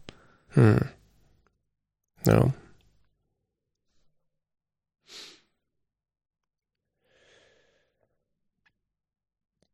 Ja. Schauen wir mal, was die letzte Staffel dann noch bringt. Beziehungsweise. Genau, es gab ja noch das Special dann danach. Du wirst es komplett durchziehen, ne? Jetzt ist fast fertig. Wolltest du jetzt abbrechen? Ist schon okay. Nein, nein, nein, nein, ist schon okay. Ist schon okay. Jetzt sind wir so weit gekommen. nee, nee, das, das, das ziehen wir schon durch. Ja. Gut, und dann haben wir noch einen Film geguckt. Mhm. Ähm, wie äh, vielleicht auf Social Media äh, Mann oder Frau äh, lesen konnte, haben wir uns kurzfristig dann nochmal umentschieden, ähm, welchen Film wir schauen. Also Tar schauen wir tatsächlich dann erst für nächste Woche, weil wir dann festgestellt haben, dass der in Deutschland ja noch gar nicht raus ist. Und ähm, ja. Deswegen äh, haben wir uns dann umentschieden und äh, Boiling Point von 2021 geschaut. Ja, den habe ich ganze Zeit lang jetzt auf so Listen gehabt zum mal gucken. Mhm. Deshalb hatte ich dir den dann vorgeschlagen. Ja, ich habe dann den Trailer geguckt und so, okay. Noch nie von gehört, aber gucke ich mal, gucken wir halt, ne? Äh, der wurde sehr gelobt damals. Der hat auch Mhm. eine unanständig hohe Rotten Tomatoes Bewertung. Also das ist, der hat glaube ich 99 Prozent oder so. Mhm. Das ist schon. Oder? Guck ich gerade. Ja, ja, 99 Prozent. Ja. Also das ist schon echt absurd. Basiert äh, oder ist so die, die Weiterentwicklung von dem Kurzfilm Mhm. Zwei Jahre vorher, den habe ich aber nicht gesehen. Ähm, hab ich nur mitbekommen, dass das so ist. Und ähm, zeigt, was zeigt der Film? Einen Abend in einem Spitzenrestaurant in London. in Ja. in äh, einem langen Schnitt. Also der ganze Film, alle, die ganze Film, die ganzen 90 Minuten sind eine einzige zusammenhängende Szene. Im Sinne von, dass die Kamera immer mit gerade zentralen Figuren mitgeht Mhm. und wenn mehrere Figuren aufeinandertreffen, dann eventuell die Fokalisierung oder wie man auch immer das nennen soll, dann wechselt auf diese andere Figur und dann vielleicht mit der wiederum es durch dieses Restaurant geht, bis es wieder zurück ist und so weiter. Ja. Ja.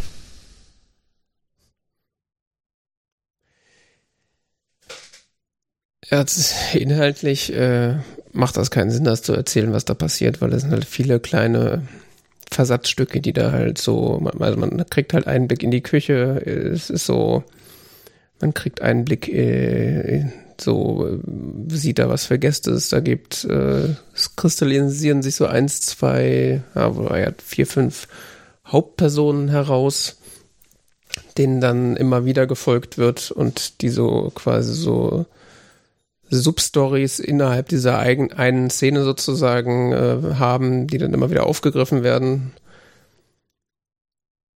Ähm, Mhm. ja, Ja, der Film hatte eine ganz schräge Erzählweise, indem er nicht eine so eine Handlung, also es gibt so eine quasi eine Rahmenhandlung, ist dieser Abend, der so passiert, aber ähm, das ist mehr sehr lose. Ähm, die eigentliche Handlung besteht darin, dass man Stück für Stück einzelne, wie es genannt, Versatzstücke oder Informationen zu den unterschiedlichen Charakteren bekommt. Ähm, sei es durch bestimmte Dinge, die sie sagen, sei es durch Gespräche, die sie führen, dass das Gegenüber irgendetwas über sie sagt. Ja. Ähm, oder wie sie sich verhalten, teilweise auch nur blicken. Ja. ähm, äh, erfährt man etwas über diese, diese Person. Und ja, wie du sagst, es sind so ein paar, äh, die so im Zentrum stehen, ganz im, ganz im Kern. Andy, Andy Jones, der zumindest Teilinhaber dieses Restaurants und ähm, Chef, äh, Chefkoch der, der Küche. Ja. Der auch so die Hauptfigur dann ist. genau. Äh,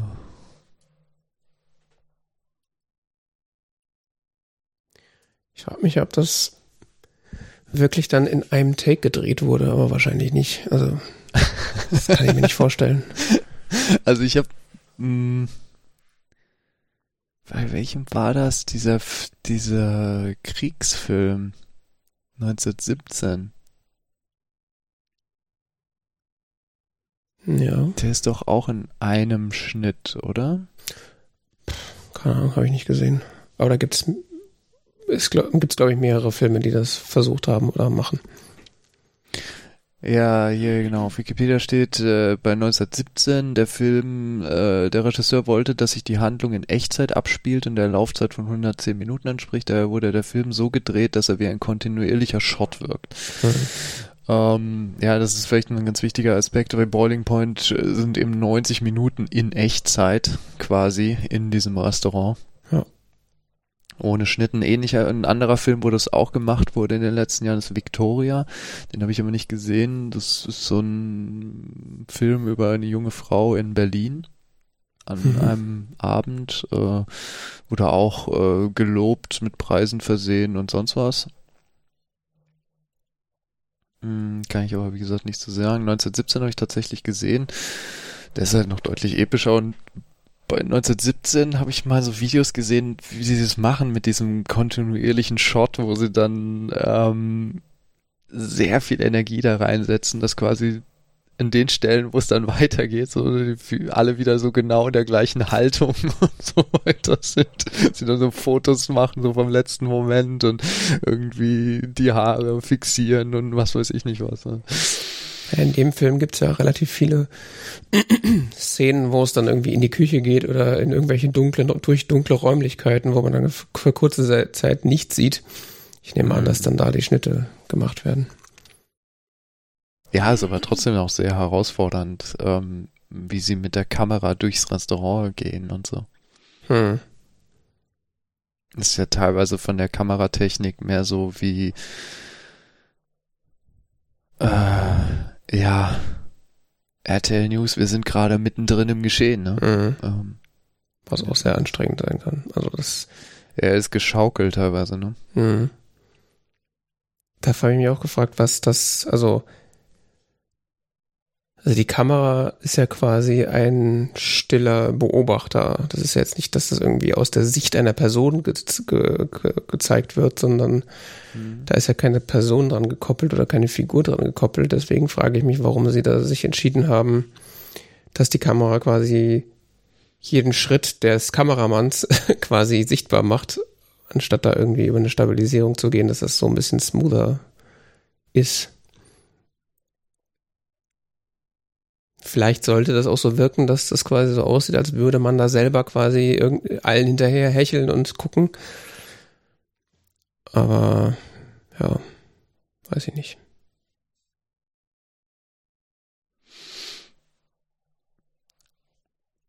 Ähm, ich finde die, die große Stärke des Films fand ich die Schauspieler. Mhm. Also dieses Ensemble, mhm. was so ineinander greift. Also die Schauspieler kriegen das meines Erachtens unglaublich gut hin, dass man das Gefühl hat, die arbeiten da wirklich irgendwie jeden Abend und äh, kochen und äh, servieren und äh, leben da irgendwie miteinander. Ja, und sind so ein Ensemble, obwohl sie ja teilweise so echt nur ganz kurze Dialoge miteinander haben und man ganz kurz Dinge über die Leute erfährt, gibt's den, haben die Figuren trotzdem irgendwie so eine Tiefe. Also es gibt einzelne Figuren, die wirklich nur ein paar Minuten auftreten, aber trotzdem vermittelt mir der Film das Gefühl, das ist so ein richtiger Mensch. Das ist nicht irgendwie nur so eine Figur, die jetzt irgendwas hier repräsentiert oder so, sondern das ist äh, ist noch so einer. Also. Ja, die Figuren haben viel Profil dafür, dass sie so wenig sagen und man sie so wenig sieht teilweise.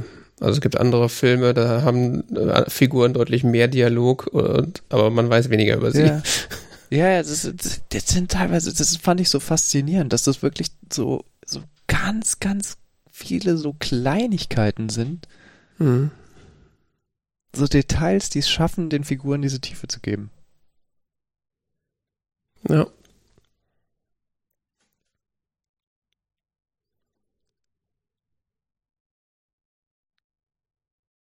Hm.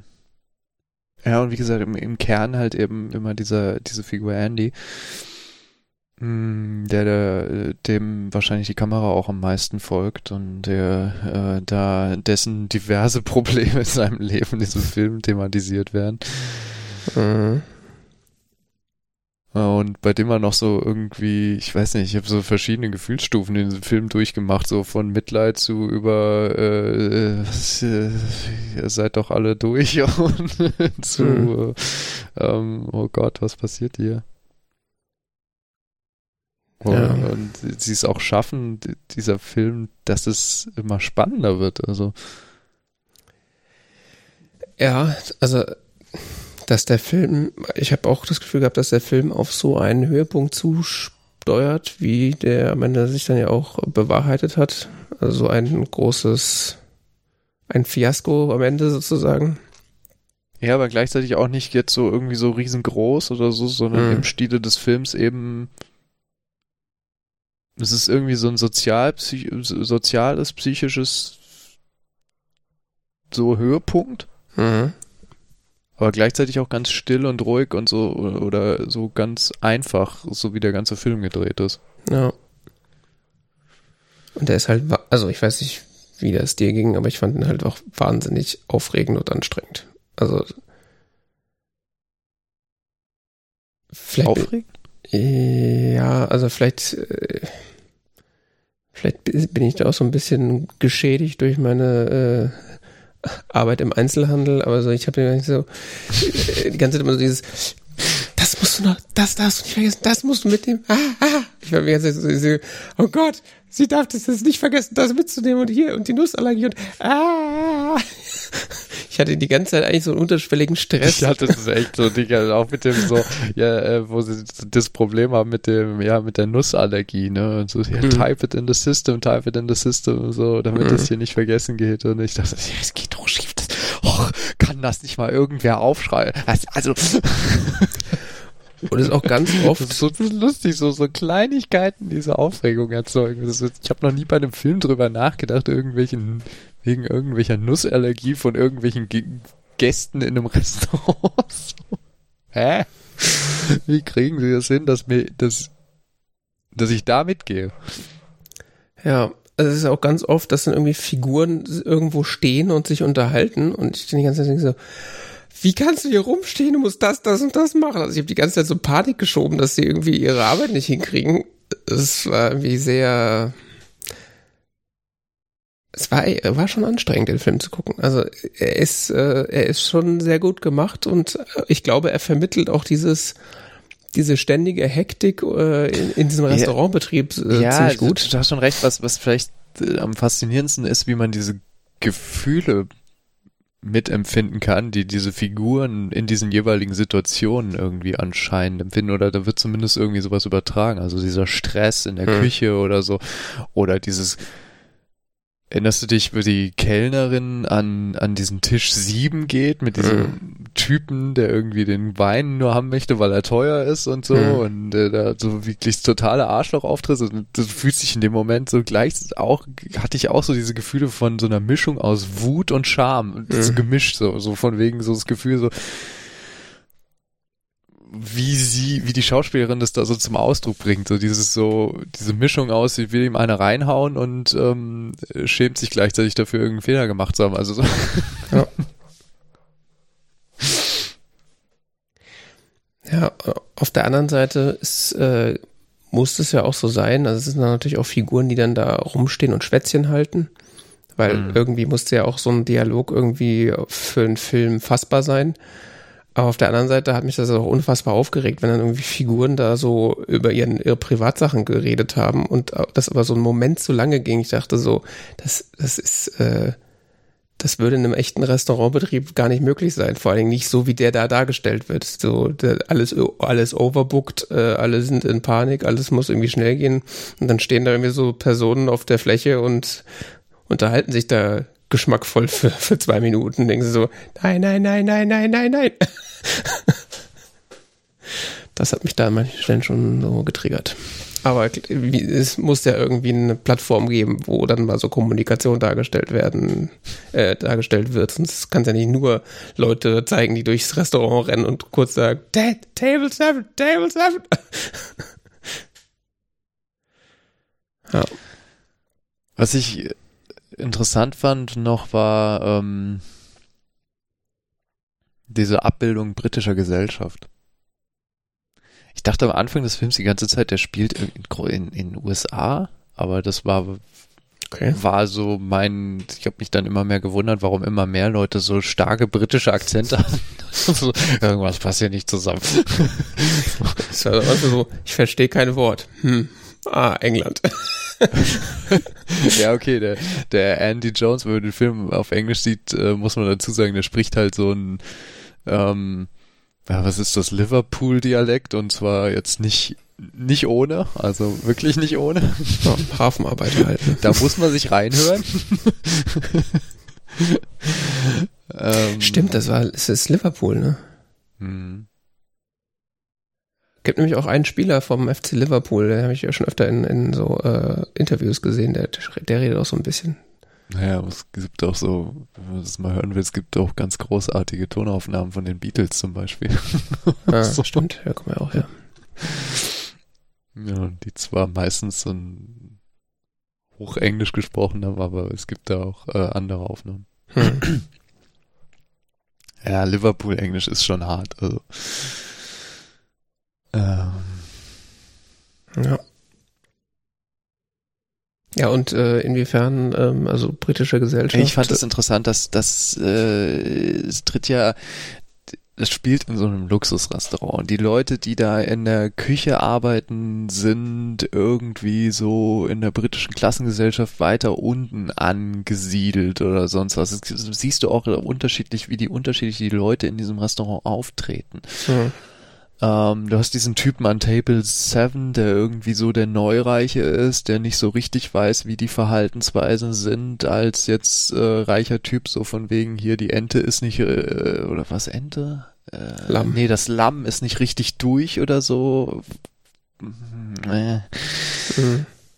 Behauptet er zumindest. Ähm, dann hast du diesen Alistair.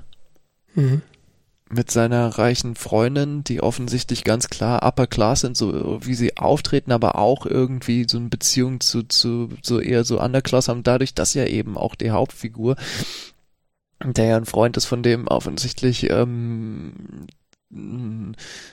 dieses Liverpool-Englisch spricht, also diesen ganz starken, tiefen Dialekt, ne? Mhm was ja auch klar herausgehoben wird, dadurch, dass andere Schau andere Figur sagte, ich verstehe sie immer so schlecht, verstehe ähm, wird ja immer wird ja quasi so wie so ein Spotlight auf dieses Liverpool-Englisch ge ge gerichtet. Und mhm. der, ist, der ist ja da auch so ein bisschen so fehl am Platze im Sinne von so dieser einfache, so ein Typ, der fast so wie so ein Arbeiter wirkt.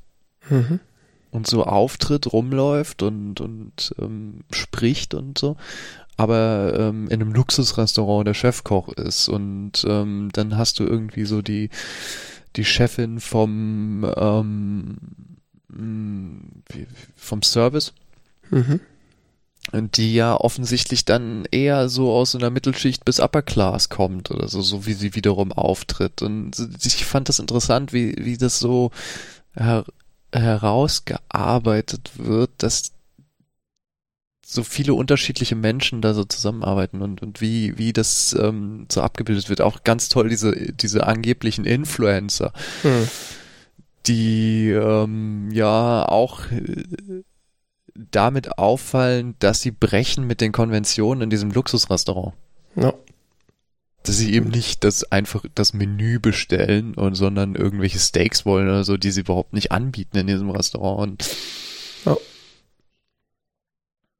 ja. ähm, und auch ähm, ja so Dialekt sprechen beziehungsweise sich äh, ungebührlich verhalten, was ablesbar ist eine Irritation anderer Figuren.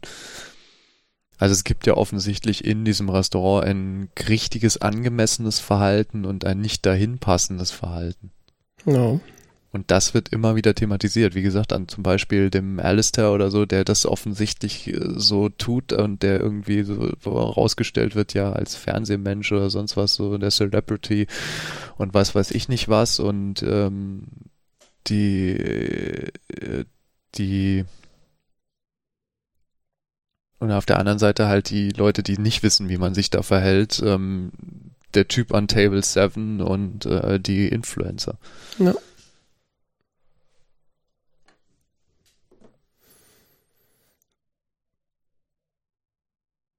dann zeigt der Film halt auch noch ganz gut, wie so die, oder er zeichnet ein, sagen wir mal, sehr dunkles Bild so über die Restaurantbranche allgemein. Ja, das haben ein paar Leute auf Letterbox geschrieben, ne? also, ich weiß ja nicht, wie akkurat das Bild ist, aber wenn ich mir den Film so angucke, wundert mich nicht, dass viele Restaurants keine Mitarbeiter mehr finden.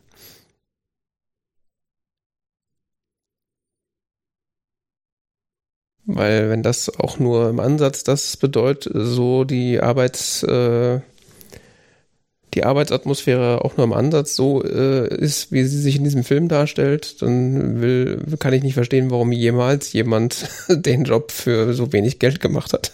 Also das ist ja klar, wenn man keine andere Möglichkeit hat, äh, machen Leute vieles, aber ja, gerade diese Unterbezahlung wird ja auch thematisiert. Ja. dass selbst die Leute in der Küche offensichtlich nicht ähm, vernünftige Löhne bekommen. Mhm. Also ohne die ja der Laden da gar nicht, ohne die und deren Fachkompetenz der Laden da auch gar nicht läuft. Also oh. Gar nicht mal, also selbst ein Job ist, für den man ja eine umfangreichere Ausbildung und Erfahrung braucht. Ja. Ich könnte das nicht so kochen. Vor allen Dingen nicht so schnell. also, so, so ein Gericht so nachzukochen ist ja das eine, aber das äh, am, am, Fließband und in der Qualität und so schnell mhm. ist ja, das mhm. ist ja, ne? Sehr beeindruckend. Hätte ich auch gar keinen Bock drauf, ehrlich gesagt. das ist einfach. Ich glaube, da hätte ich dann keinen Spaß mehr am Kochen. Also ich koche eigentlich gerne, aber das äh, wenn du irgendwie 17 Mal das gleiche Gericht gekocht hast am Tag.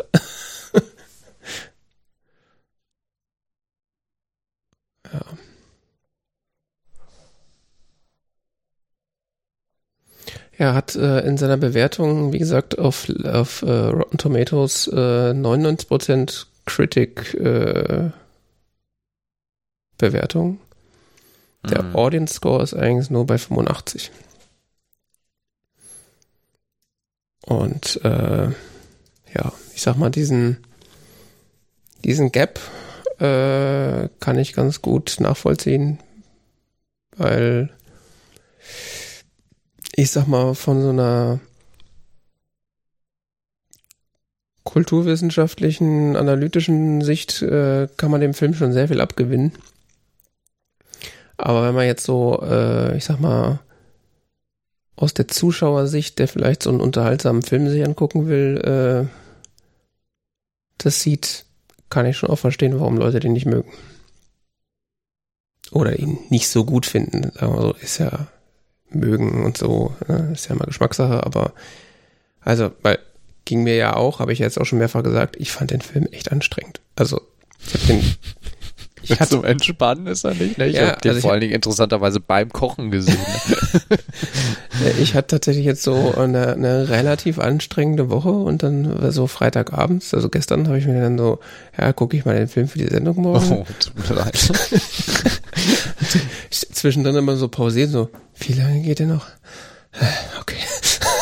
so, bald ist vorbei. Also es jetzt, war jetzt nicht so in dem Sinne, dass ich die nicht gut fand, aber halt so Aha. dieser Dauerstress ist, ist, ist schon. Äh, also das ist ja meistens auch ein gutes Zeichen, wenn man quasi mit den Figuren äh, so deren Gefühle verstehen kann, da irgendwie mitgeht äh, und der Film auch Gefühl transportiert. Aber das muss man halt in dem Moment dann halt auch abkönnen. Ja. Und da kann ich mir dann gut vorstellen, dass der bei diversen Zuschauergruppen vielleicht nicht gut ankommt, wenn dann halt so, hey, lass mal ins Kino gehen, irgendeinen schönen Film gucken oder weiß ich nicht auch, wo Leute das dann gesehen haben, dass das dann ein bisschen, ja, abschreckend, anstrengend halt ist, ne?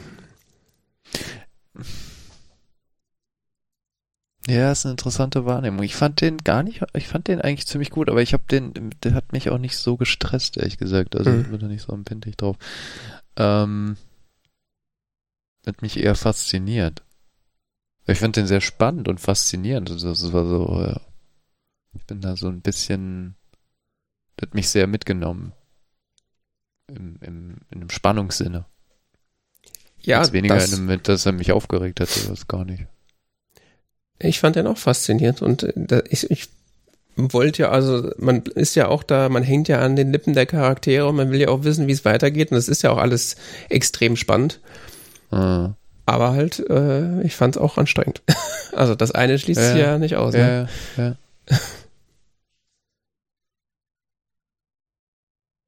ja. Aber ist vielleicht auch das Einzelhandels-PTSD, ja. Es kann, kann sein, ja. Ja, da will ja auch keiner mehr arbeiten. Ja. Ist ja auch die Bezahlung ähnlich gut. Mhm. Von daher.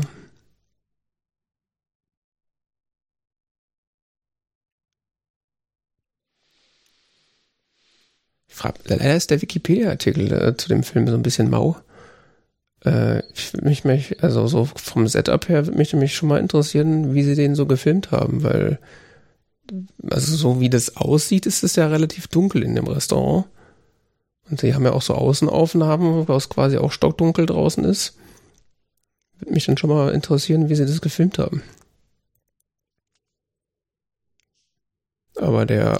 Es gibt Making-ofs dazu. Hm. Und äh, Boil hier, Boiling Point Director spricht darüber, wie sie den Film gemacht haben. Und so. Hm.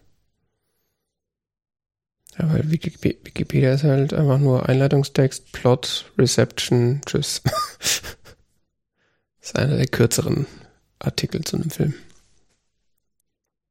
Und diese Dunkelheit ist schon faszinierend, ne? Auslichtung, Ausleuchtung und so. Ja, weil sonst hast du das ja dann, wenn es digital gefilmt ist, wovon ich jetzt ausgehe. Wir haben es ja auch, vor allen Dingen, ist ja nicht im Studio gedreht, sondern in einem Restaurant. Ja, ja. Und äh, wenn es digital gefilmt ist, hätte man ja, haben sie entweder sehr viel Zeit darauf verwendet, da noch so ein bisschen Rauschen rauszukriegen, oder die haben sehr offenblendig das gefilmt, aber so sah es irgendwie auch nicht aus. Also ich, sonst, also ich hatte jetzt nicht den Eindruck, dass da irgendwie super viel Unschärfe in der Tiefe zu sehen war. Dafür, dass es dunkel ist. Aber fällt mir auch jetzt erst gerade nur auf. Hatte ich beim Gucken gar nicht drüber nachgedacht.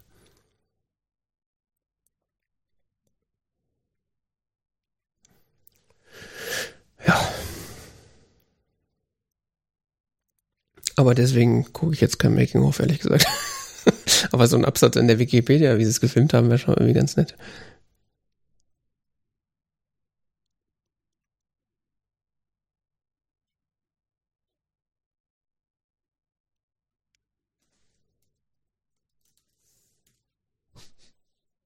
Es steht im Internet, sie haben überall die Mikrofone versteckt im, in den Hintergründen und so und, äh, und den Ton aufnehmen. Hm. In der Kulisse, also in, den, in der Kulisse meinst du das? Hm. Just four takes were shot and the third was used. Also ist doch ein One-Take. Mhm. Ach du Scheiße. Der Film wurde geschossen in einem Single-Take. Sie haben es viermal durchgehauen und den dritten genommen. What the fuck? Er haben den dritten genommen, weil er dann das Gefühl hatte, dass die Actors zu vertraut wurden schon mit ihren Rollen. Ah, das lese ich gerade erst, ich vorher nicht gelesen. Okay, das ändert dann die Bewertung nochmal tatsächlich ein bisschen. das, das was in den, in den Sie sagen, es, es war sehr stressig, diesen Film zu drehen.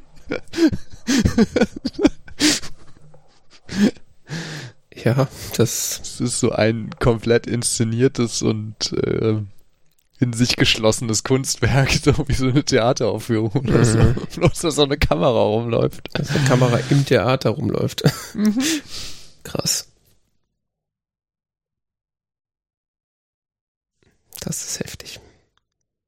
Ja, das habe ich mich nämlich die ganze Zeit gefragt. Okay, ist das, also eine einzige Einstellung ist ja das eine, aber ist das halt auch ein One-Take? Also Es ist wirklich ein One-Take. Und wenn es das, wenn es das ist, meine Fresse. Ist dann,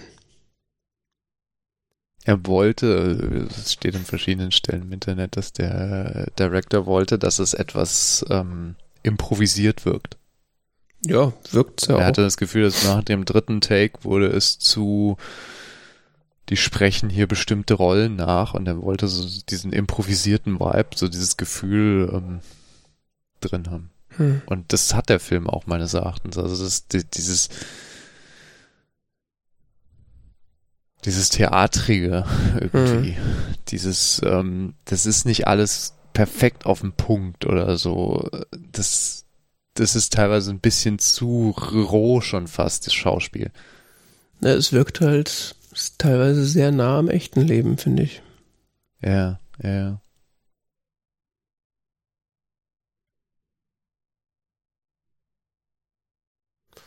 Ja.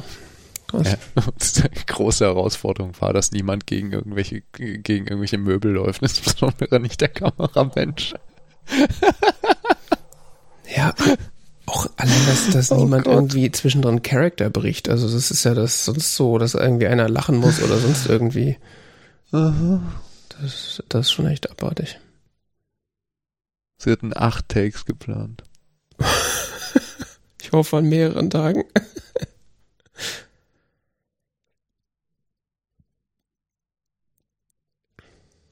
Krass. Den vierten Take, der vierte Take wird niemals veröffentlicht werden. Ja, ähm, den Artikel, den ich gerade jetzt hier so halb referiert habe, werde ich mal ähm, da reinhauen. Ähm, spannend. Hm. Okay, haben wir noch was zu dem Film? Ansonsten haben wir die dünnen Themen, die wir hatten, auch wieder schön verteilt über zwei Stunden.